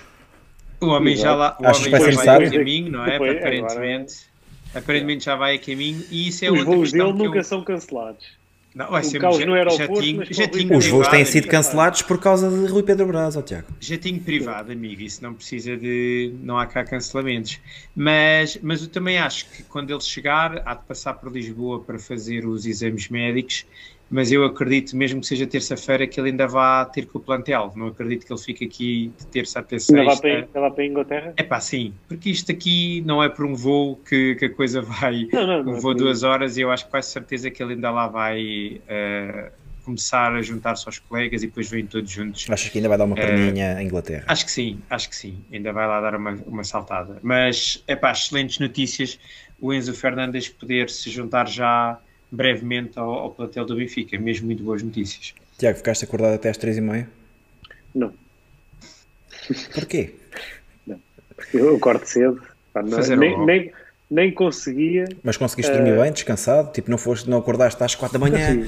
Não ligaste as notificações. A não ligaste as Vélez. Tinha, notificações. tinha a notificação, mas sem, sem som. Assim de manhã, assim que acordei, fui logo É ver o que o quanto pessoal está a tinha dizer aqui no chat. Não- os que não ficaram a ver disseram que foi a primeira coisa que Mas, foram mas ver. vou ser sincero, não, não acreditava muito. Sempre pensei que o River dessa volta é eliminatória. Também tenho que ser sincero, também pensei que, mesmo com um a 0 da primeira mão, sempre pensei que estava a pender mais para o lado do River. Mas pronto, Pá, o e, que interessa e é que já o- passou. e o jogo, pá, foi às 4 da manhã, mas o jogo foi uma. Já, Foi, muito foi um penoso, jogo fraco, foi meu. um jogo fraco. Muito a mal, meu fogo, horrível. Aquilo tá- viu-se ali bem o nível da Libertadores, não é? Muito Pode ser bem. é que Palmeiras, Palmeiras já vai para o tri. É pá, também. Estás logo aí a colocar o Abel no triplete. Bem, entretanto, Olha, calhar, 56% das pessoas ficaram acordadas em 37 votos. Portanto, mais de metade das pessoas que aqui estão e que votaram ficaram acordadas a ver o, Vel, a ver o River Vélez. Tão bom, tão bom. Isto é mesmo a, Olha. é mesmo a Benfica. Já agora, aproveito, já que falámos no Rui Pedro Brás, o Márcio Piedade Olha, ia Faz dizer aqui isso um- mesmo. faz- Boa, faz aqui um comentário e já agora também gostava de ouvir a vossa opinião, que é, eh, o Márcio diz, por acaso até acho que Rui Pedro Brás está a fazer tudo para o Benfica ter um plantel equilibrado. Qual é o vosso comentário? Olha, Ah, eu posso Força, começar. Bruno? Queres Força, começar claro, não, não dá-lhe aqui que vou meter Não, aqui eu- no chat. Eu ia, eu ia, o meu comentário passa por, eu acho que a maioria das contratações estão, estão a ser, eh, estão a ser em, em, em posições que nós efetivamente necessitávamos. Eu acho que a única com quem eu não me sinto muito confortável foi com o Peter Musa e, e espero que, que eu me venha a enganar, porque não me parece que seja um jogador que possa trazer muito eh, de diferente ao, ao Benfica. Eh, e, portanto, eu no que diz respeito a contratações, parece-me que o Brás e a estrutura do Benfica eh, estão a fazer eh, ou, ou estão a tentar eh, efetivamente trazer qualidade para, para o Benfica, apesar de ainda faltar muito, não é? E já temos vindo a discutir isso. Eh, Mas eh, eu agarro aqui no que o Márcio Piedade dizia, que é estar a fazer tudo para o Benfica ter um plantel equilibrado. E é aqui a palavra equilibrado é que nós temos que, se calhar, começar a comentar é que o problema está a ser nas dispensas. E as dispensas é que estão a criar um plantel desequilibrado, porque já tivemos a falar aqui, e enquanto tivermos jogadores que não contam eh, misturados e a baralhar as contas, isto não ajuda ao Benfica a ter um plantel equilibrado, porque não, não tendo um, um plantel estruturado, focado e já a começar a trabalhar as dinâmicas necessárias, acho que não conseguimos esse equilíbrio e, portanto, ainda é cedo para achar que o Rui Pedro Brás está a fazer aqui um trabalho muito diferenciado. Pela positiva, as contratações, acho que pelas negativas, o, o tempo demasiado para tratar de muitas das colocações que o Benfica precisa de fazer. Sim, concordo, Rui. Acho que o Benfica tem realmente muitos, muitos sedentários e é, e é urgente urgente começarmos a, a despachar jogadores, a colocar jogadores, a, a, suavizar a massa salarial, a resolver problemas antigos que, que já duram há 3, 4 anos no Benfica. Um, ainda assim, também tenho, também tenho coisas positivas a dizer em relação ao Rui Pedro Brás. Um, acho que este negócio em particular, acho que tem muito o dedo de Rui Pedro Brás, porque é assim, uh, nós estávamos em live quando toda a gente no chat dizia Enzo Fernandes está garantido no Wolves, o diretor desportivo do Wolves viaja para a Argentina amanhã, vai reunir com, com os dirigentes do, do River e vai resolver a situação, vão pagar os 20 milhões, o Benfica está a engonhar muito e a coisa não se, não se vai dar. A verdade é que o Rui Pedro Braz na Argentina conseguiu oferecer um, um, um, um negócio ao River que foi pronto, que foi irrecusável para o River. Eles, pelos vistos, preferiram a proposta do Benfica ele conseguiu resgatar o jogador. A verdade é que aqui também isto é uma questão de se a bola entra ou não entra, porque nós agora estamos muito contentes, etc. Correu tudo bem, mas se o River uh, tem passado esta eliminatória, não estávamos a falar provavelmente de Enzo Fernandes, uh, o jogador não viria no imediato. Uh, se não entrarmos, não, se não entrássemos, ou se não entrar, ou se não tivéssemos entrado na, na, na Champions League. Um, não iria ser um bom sinal, toda a gente se iria lembrar disto, toda a gente iria apontar o dedo, portanto aqui foi, foi muito a questão da bola entrar ou não entrar. Ainda assim destaco mais uma vez, uh, uh, a capacidade que ele teve para chegar lá e para resolver um problema que já parecia perdido, não é? Já se falava do Milan, já se falava do Wolves, já se falava também do Paris Saint-Germain uh, e já eram muitos tubarões atrás de um jogador que nós já andávamos a namorar há muito tempo, nós já, já andávamos a falar de Enzo Fernandes há muito tempo. Eu acho que nós, a primeira vez que nós falámos em Enzo Fernandes aqui no Bigode foi na última jornada do campeonato com o Passos de Ferreira e já lá, vão, já lá vai muito tempo. Portanto, aí acho que ele teve bem. No, no caso do João Vitor também acho que teve bem. Foi resgatar o jogador de imediato naquela situação que todos nós vimos, uh, a estilo de Miami Vice. Uh, portanto, acho que ele está a, fazer, está a fazer um bom trabalho.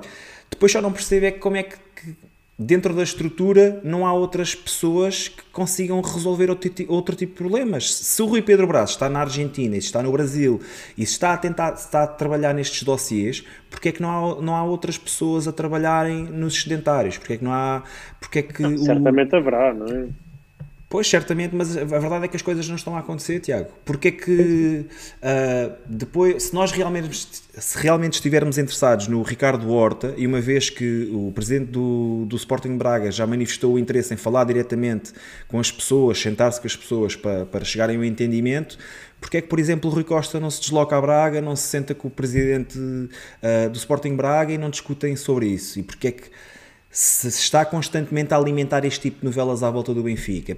Mais uma vez, Ricardo Horta já, tem, já, já falamos no Ricardo Horta pelo menos há seis semanas e a verdade é que o jogador continua a trabalhar no, no seu clube. Uh, a não vir Ricardo Horta já devíamos ter partido para outra há muito tempo, já devíamos ter identificado determinados jogadores e já devíamos estar a, a tentar negociar esses jogadores.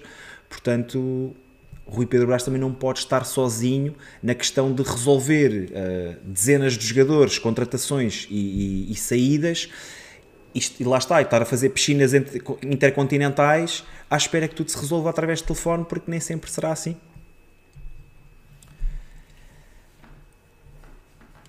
Eu, eu sinceramente acho que só poderemos fazer a avaliação ao trabalho de Rui Pedro Brás uh, no fecho do mercado, não é? Agora, agora é prematuro. O que eu posso dizer uh, até o momento é que tem estado, tem estado bem nas entradas, uh, quase inexistente nas saídas, não é? Uh, mas pronto, lá está. Isso vamos ter que esperar pelo final do mercado a ver como é que ele resolve uh, esta, este problema do plantel do Benfica de ter 40 jogadores. Isso não, não vai poder ficar assim no fecho do mercado.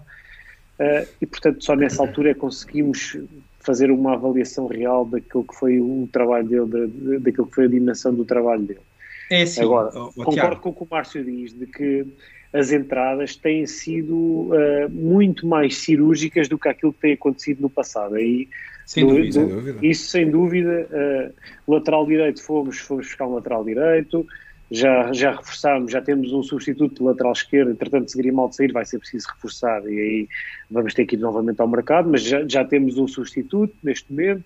Uh, Pediu-se um central com, com, com outras características, já, já se arranjou. Uh, portanto, uh, saiu o Everton Cebolinha arranjarmos um, um, um extremo também que, que entusiasma. Dá garantias, sim. sim. Portanto, em relação àquilo que têm sido as contratações, estou como o Rui, só de Petar Musa é que parece um bocado deslocada daquilo, daquilo que seriam as necessidades do Benfica. Em relação às saídas, não te, ainda não temos nada a dizer porque os jogadores só têm chegado, não têm saído. Olha, não tem saído ninguém. Defendendo, peraí, defendendo aqui um bocadinho o Rui Pedro Brás, que é eu, o, que, o que me parece também é que este problema do, das colocações dos sedentários é uma bomba que está a explodir agora, mas que Exato, acima é um de tudo. trabalho de anos, de anos e anos. É isso mesmo, acima de tudo tem vindo a ser um acumular de épocas transatas que se tem vindo a, a, a empurrar com a barriga, não é? E que a, agora parece uma lista infindável de dossiês por resolver, porque se, se vocês se recordam, no, no último episódio, nós até mostramos aqui uma lista do Jornal A Bola de dossiês que entretanto já tinham sido resolvidos e que, e que já eram uns 15 jogadores que, do universo do Benfica que já estavam a ser vendidos, dispensados, emprestados e que nós dissemos que ainda faltavam outros tantos. Ou seja, o problema acho que também é, não é fácil, também por um lado, conseguir resolver todos estes dossiês uh, numa única janela de transferências. E, portanto, tudo o que se conseguir vai ser muito positivo mas que é, é, um, é um processo quase hercúleo, não é? Porque foi sim, um, sim, acumular, é um acumular de erros ao longo das últimas janelas isso, de transferência. Isso que Até dizer... agora foram zero dossiês. Até agora foram zero dossiês resolvidos. Do, do, daqueles, lá está, daqueles Sim, calhar mais, mais pesados, não é? Que são os Sim. que estão na equipa principal, até agora foram zero resolvidos, isso concordo contigo. Sim. Mas há para ali muita malta a gravitar que foi-se resolvendo, estás a ver? Que também são importantes, porque lá está, acumulam, têm peso, geram, geram uh, pagamento de vencimentos. Agora, agora vamos ver até ao fim o que é que vai dar em relação a esses pesos pesados dos sedentários, não é? Sim. Aí é que se vai ver a diferença. É isso, temos que esperar também pelo, pelo fecho do mercado, não é? Olha, estou a dizer, questões... neste momento é prematuro fazer a avaliação. Acho que até o momento, em termos de entradas, pá, nada, Sim. nada Até porque as entradas quase todas são para o 11 direto, não é? E isso é bom sinal. Quando a gente vê a maior parte delas a chegarem, tirando se calhar o Ristich e o Musa, nós falamos de Neres, falamos de Bá, falamos do João Vitor, o Enzo Pérez, são jogadores que em princípio vão entrar. Enzo Pérez, Enzo Pérez, Enzo, já, Enzo, Enzo Pérez também tinha lugar. Também vais dizer que não querias, ó Tiago. Vais dizer que não querias. Vou-me vou enganar tantas vezes, mas sim, o Enzo Fernandes. Olha, concluindo, uh, 90% do chat também concorda que Rui Pedro Brás está a fazer um bom trabalho nesta janela de transferências. Só mesmo para terminar aqui a questão do Enzo, também recebemos um tweet do Luís Felipe Pita Pereira uh, que pergunta quem é que vocês acham que vai sair para entrar o Enzo? Será que teremos alguns jogos onde poderemos ter um ataque móvel com Diego, Rafa Neres e um 10? Tiago. Uh, assim, não, não acho que tenha que sair ninguém para entrar o Enzo. Acho que quando o jogador. Quer dizer, tem que sair, tem que, tem que sair, né? Só pode entrar os, os, não, no 11, no 11. Não, estás a dizer no 11. O 11, o 11, o Enzo é que vai ter que mostrar que é melhor do que os que, do que, os que já lá estão, não é? A época também ainda não começou, ainda não sabemos quem é que serão as apostas iniciais. Eu acho que o Enzo é um jogador para entrar claramente no nosso 11. Uh, se pensarmos naquilo que tem sido a, a forma de, de Roger Schmidt jogar, e, e, e, mesmo nisso ainda não sabemos bem, porque muitos dos jogadores só chegaram agora, isto pode também eh, o Roger Schmidt pode ter aqui várias ideias, mas se pensarmos naquele duplo pivô ali, será Enzo e depois ou Florentino ou Weigl neste momento. Acho que passará, passar, passará Quem é que tu escolhias, Tiago? Eu escolhi, eu escolhi o Florentino. Okay. Florentino, Florentino. Tu, Bruno. Uh, quem é que saías para sair, Tiago? Era o Florentino ou para jogar ao lado dele? Era o Florentino. Florentino e Enzo. Eu também. Uh, Florentino já disse, pá, tem características que eu gosto de ver num 6 e acho que o Enzo é muito mais 8 ou será um, um, jogador muito mais indicado para jogar ao lado dele do que seria Weigl, por exemplo. Uh, se bem que, mais uma vez, estou-me constantemente a repetir, considero que Weigl é um, é um excelente jogador, uh, foi elogiado ano passado, vezes sem contas aqui no Bigode. Ainda assim, acho que para aquilo que é pretendido nas equipas de Roger Schmidt, Enzo seria, seria um jogador mais que oferecia outro tipo de, de qualidade à equipa. Uh, portanto, claramente, com aquilo que temos hoje em dia no plantel, Florentino e Enzo seriam aquele duplo pivô do, do 4-2-3-1 do, do Roger Schmidt. E tu, Rui? Eu jogava Enzo Meiti. Ah. Agora, sério. Só para ser do contra. Vou, vou não, mas vou destoar e eu acho que vai ser Enzo Weigel. Acho não, que não, vai acabar por ser Enzo Eu acho que não, não é, não, não, três, são, três, são três duas boas três alternativas. Sim. sim, sim, sim, mas eu, eu acho que eles vão complementar muito bem e acho que o, o Roger Schmidt vai arrancar o, o, ano com Enzo e Weigel ali como duplo pivô. Uh, agora olhando aqui mais para a pergunta do, do Luís, uh, não, não creio que o Benfica vá jogar sem um ponta de lança de referência. acho, acho, que não faz sentido. Acho que não faz sentido. Não faz yeah. Portanto, até acredito no, no ataque móvel, mas o, acho que o Diego vai, vai sair e vai entrar o ponta de lança e o ataque móvel vai passar acho, muito pelo Rafa Oneres e esse 10. Não sei se vocês concordam, mas eu acho que a questão do Luís aqui também poderá ter um bocado a ver com o facto de no PSV um, Roger Schmidt não jogar sempre com um ponta de lança totalmente assumido. Uh, o Zavi não era nem, nem, não é um 9, uh, não, é um, não é aquele finalizador uh, que nós imaginamos, né? quando nós idealizamos um, um ponta de lança, um 9. E eu penso que pode ter um bocadinho a ver com isso. Vamos nos lembrar que Vinícius, Carlos Vinícius estava no, no PSV, basicamente era o único ponta de lança que havia no plantel, depois havia outro jovem também, mas que raramente era chamado, e mesmo assim Carlos Vinícius teve muito poucos minutos. Sim, mas se calhar, não sei se concordas, Bruno, mas uh, do estilo do Zahavi, temos se calhar o Gonçalo Ramos, que não é certo. aquele ponta de lança fixo, não é? E que dá muito ao jogo, não é? Eu pelo menos vejo sim, o Gonçalo sim. Ramos como, e já tinha dito isso, como o, provável titular deste Benfica, não é? Se ele mas ficar, esse Gonçalo Ramos até tudo... pode entrar ali no tal 10, não é? Ele fala em três jogadores, mas para, para quatro posições. Eu jogava, eu jogava mesmo com, com ponta 10, de lança, 10, com ponta de lança móvel, não é? Com ponta de lança que dá essa tal mobilidade e que, e que consegue executar muito bem. Agora o 10, não sei quem poderia ser. Estavam aqui a perguntar se o João Mário podia fazer esse 10. Pá, eu acho que sim. Não concordo muito aqui com o João Miguel, que diz o jogador mais parecido com o Zavi no Benfica é precisamente o Ramos. Eu, eu, gostava de ver o Ramos mesmo a jogar a ponta de lança. Gostava mesmo de ver mas o Mas o Zavi não Ramos. jogava lá na frente, não era o jogador Jogava lá na frente, mas era, mas era tipo um false nine, é um jogador que não, não é assumidamente mas é isso um 9, que o João Miguel não é aquele jogador estático. Ele não está a pulo a 10, está a pulo nessa posição. Certo, mas se pensarmos que Gonçalo Ramos fez a posição de, de 10, ou de segundo avançado, ou de terceiro médio, em muitos jogos que o Benfica fez este ano, eu gostava mesmo de ver o Gonçalo Ramos a jogar a 9, ponto final, parágrafo. Não mexe. É para jogar ali, fixo, pá, claro que com, as, com a mobilidade que lhe será conferida pela equipa, pela equipa técnica, mas para jogar, para ser, o, para ser a seta. Era aí que eu, era aí que eu via.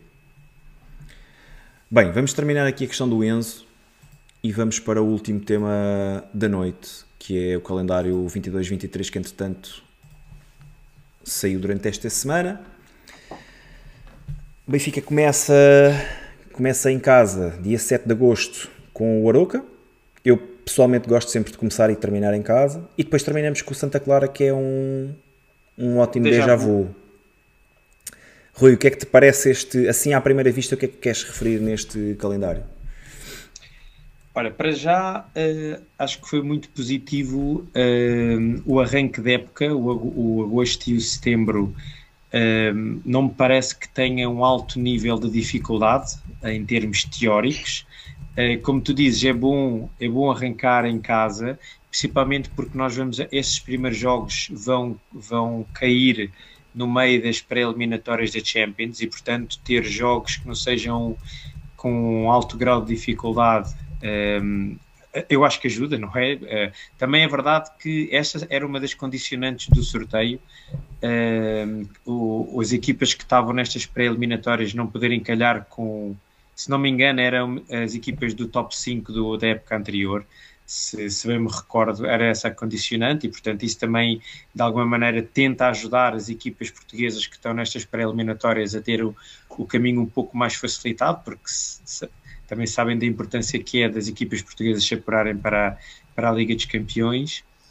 Um, e depois, um, penso que aí preciso da tua ajuda, Bruno. Como é que é? O primeiro jogo é em casa com o Porto, O primeiro jogo é do, dos, fora. dos grandes. Fora o primeiro com o jogo Porto é e, fora com o e Porto. depois é em, é em casa com o Sporting, né? Na- no virar da. Sim, virar entretanto da- também vais a Braga. Também vais a Braga, vais a Braga é já logo a seguir ao Mundial. Mundial. pois. Exato. É assim, eu, é é essa a ideia com que eu fiquei. Até o Mundial, acho que o Benfica tem um campeonato relativamente tranquilo. É claro que são tudo jogos de, eh, que têm que ser para ganhar, mas e teoricamente, teoricamente é um campeonato tranquilo. Temos ali depois um arranque muito forte no pós-mundial, não é? Com Braga e Porto logo ali quase de rajada. Tiago, o que é que tens a dizer? Eu acho, que- acho que isto é sempre um bocado relativo, não é? É, é um- é- é como tu meteste agora aqui no chat, temos de jogar com todos. Uh, nós não, não sabemos também quando é que serão os picos de forma, todas as equipas sofrem, têm bons momentos, maus momentos, né? às vezes podes ter a sorte de apanhar uma equipa num mau momento e depois esta equipa acaba por fazer, por exemplo, uma grande segunda volta e já, e já, já te safaste. Portanto, isto depende muito daquilo que depois será o rendimento Há muita de- das equipas. né? Sim, é isso. Agora, não podemos deixar de, de, de ver que temos um, um início relativamente eh, apetecível, não é? Começamos em casa com, com o Aroca, a seguir vamos jogar com o Casa Pia, um, um recém-promovido, Vol- voltamos a receber o Passo Que é praticamente um jogo em casa e, também. e não sais de Lisboa, e não sais de Lisboa, o que também é importante. Sim, porque o Casa Pia ainda vai estar a jogar aqui no, no, no Jamor até dezembro. Eh, depois Vizela em casa, Famalicão fora, Marítimo casa. Portanto, estas, estas primeiras Sete. eh, sete, sete jornadas eh, são, são, em teoria, em teoria, são bons jogos para o Benfica fazer um bom arranque. Tiago, e o facto de termos m- pronto, misturado aqui com estas primeiras sete jornadas, duas, vamos, vamos acreditar que serão duas pré-eliminatórias da Champions e se calhar já uma ou duas jornadas depois também da Champions. Ah, tudo bem que é, é mais soft no plano teórico, mas o facto de haver, eh, pronto, de haver testes difíceis, de haver testes ah, importantes para nós nos, nos conseguirmos apurar para a Liga dos Campeões, depois as primeiras jornadas da própria Liga dos Campeões, caso lá cheguemos, achas que não é por aí? Eh, epá, é assim, nós é que nos colocamos nesta posição ao não, ao não termos garantido o acesso direto à, à Liga dos Campeões. não é?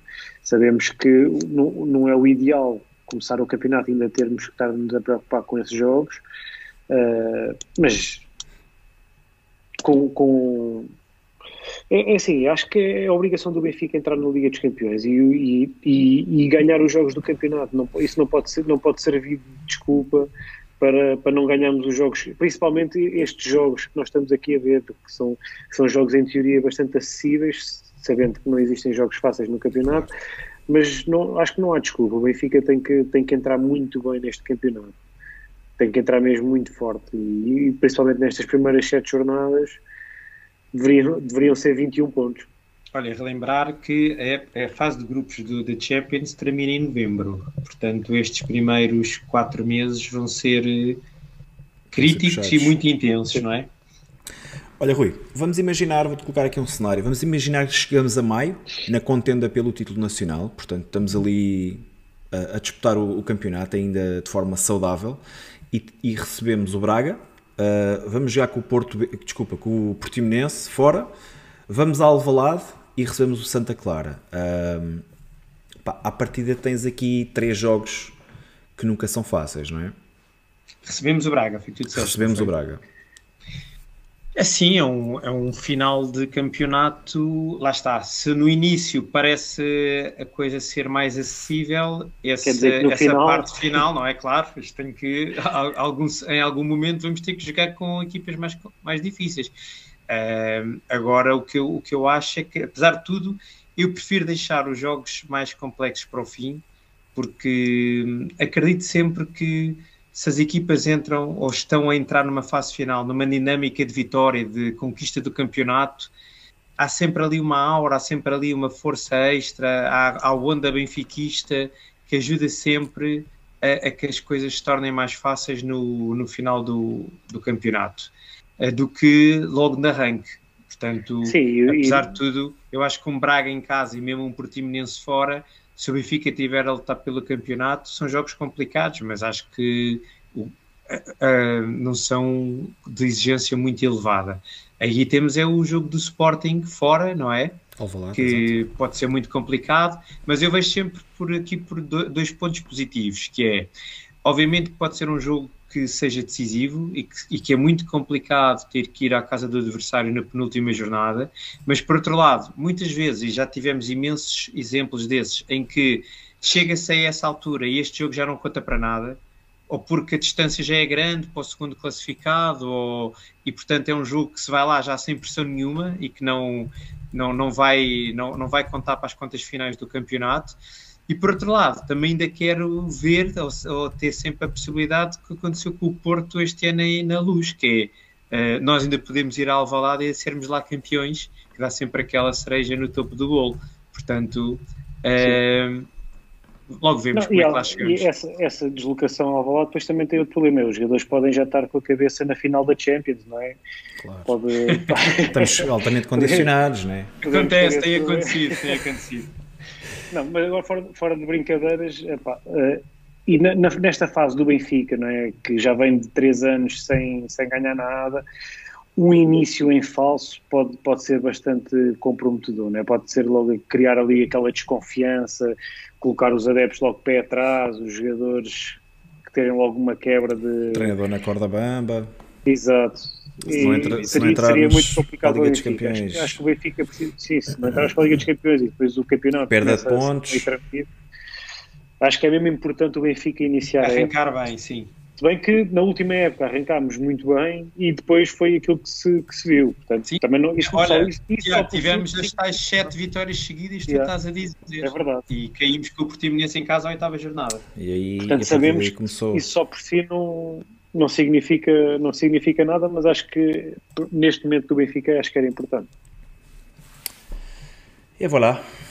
Uh, pá, basicamente, acho que o chat também está de acordo, vamos ter que jogar contra toda a gente. Uh, só para ditar aqui o, os números da votação, 76% diz que vamos ter que jogar com todos. Uh, os restantes 24% dizem que foi positivo. Portanto, não há ninguém a apontar sequer eh, um voto a, a, a ter sido um, um, calendário negativo. Portanto, acho que teoricamente o facto de termos estes jogos tão importantes logo ao início e termos um, um calendário para o campeonato mais acessível, em teoria, será sempre benéfico. Nisso, quando é que temos sorteio da Champions? Não há de faltar muito, eu acho que é logo a seguir ao jogo sorteio do início. Que é com quem acho, nós vamos jogar? Sim. Acho que vai ser dia 17, que acho que é uma segunda-feira. Eu, eu, acho, eu, eu, não sei porque fiquei com a ideia que era, na, era uma semana antes do era, jogo. Era muito em cima, era muito em cima, não, fiquei com essa ideia. É? É pá, mas não, não estou a falar. Ainda, ainda, ainda, estão a decorrer, é um... ainda estão a decorrer eliminatórios. Então, esta semana vai haver, vai haver nova eliminatória. Alexandre. Alexandre Francisco. Eu tinha ficado com, com, é com a ideia que era dia 18, mas sinceramente não tenho a certeza. Mas se o Alexandre diz, vou. Portanto, é na, é na, na segunda-feira, da manhã, yeah. da manhã 8. Exato. Um, pronto, entretanto também vamos, vamos fazer esse trabalho de casa. Filipe Pita, Filipe Pita é, deve ser com aquele que mandou aquele Twitter que nós estivemos a discutir há bocado, pelo menos o nome, não é? Uh, é possível. Filipe, diz lá se és, tu ou não. O, o, José, o José Carlos Rodrigues também está aqui a dizer uma coisa que realmente é importante, que é as condicionantes destes sorteios realmente fazem com que os calendários não mudem muito e que faz sempre com que haja normalmente ali um jogo no final do ano, porque e, lá está, e o Benfica tem tem calhado sempre isto porque, infelizmente, nos últimos três anos temos ido sempre às pré-eliminatórias e, portanto, somos quem mais é condicionado por causa disso, porque para libertar o arranque do ano sem apanhar o, os chamados grandes, temos sempre que apanhá-los mais para o fim do campeonato. Claro. É isso. Bem, por hoje penso que é tudo. Uh, Benfica joga na sexta-feira, dia 15, às 9 da noite. Ainda estamos aqui a tentar perceber se vai haver live nesse dia ou não, só para fazermos uma análise ao jogo. Entretanto, pá, queria agradecer ao pessoal todo que esteve aí desse lado. Um, foi mais uma noite de bigode ao Benfica, com, muita, com muito feedback aí da parte do chat. Ainda muito bem. obrigado.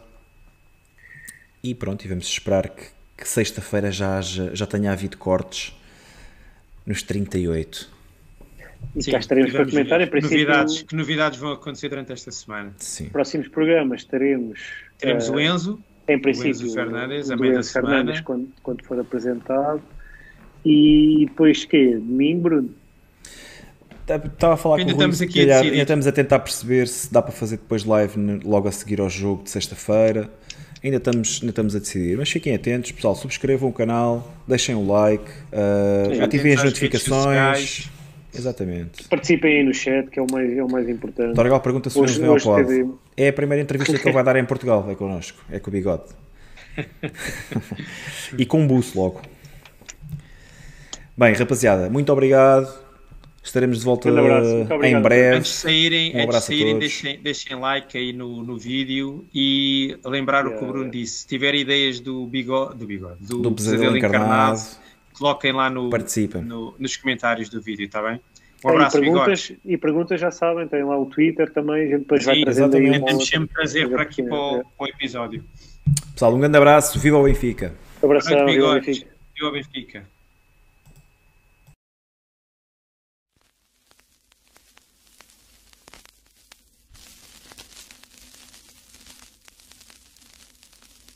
Sin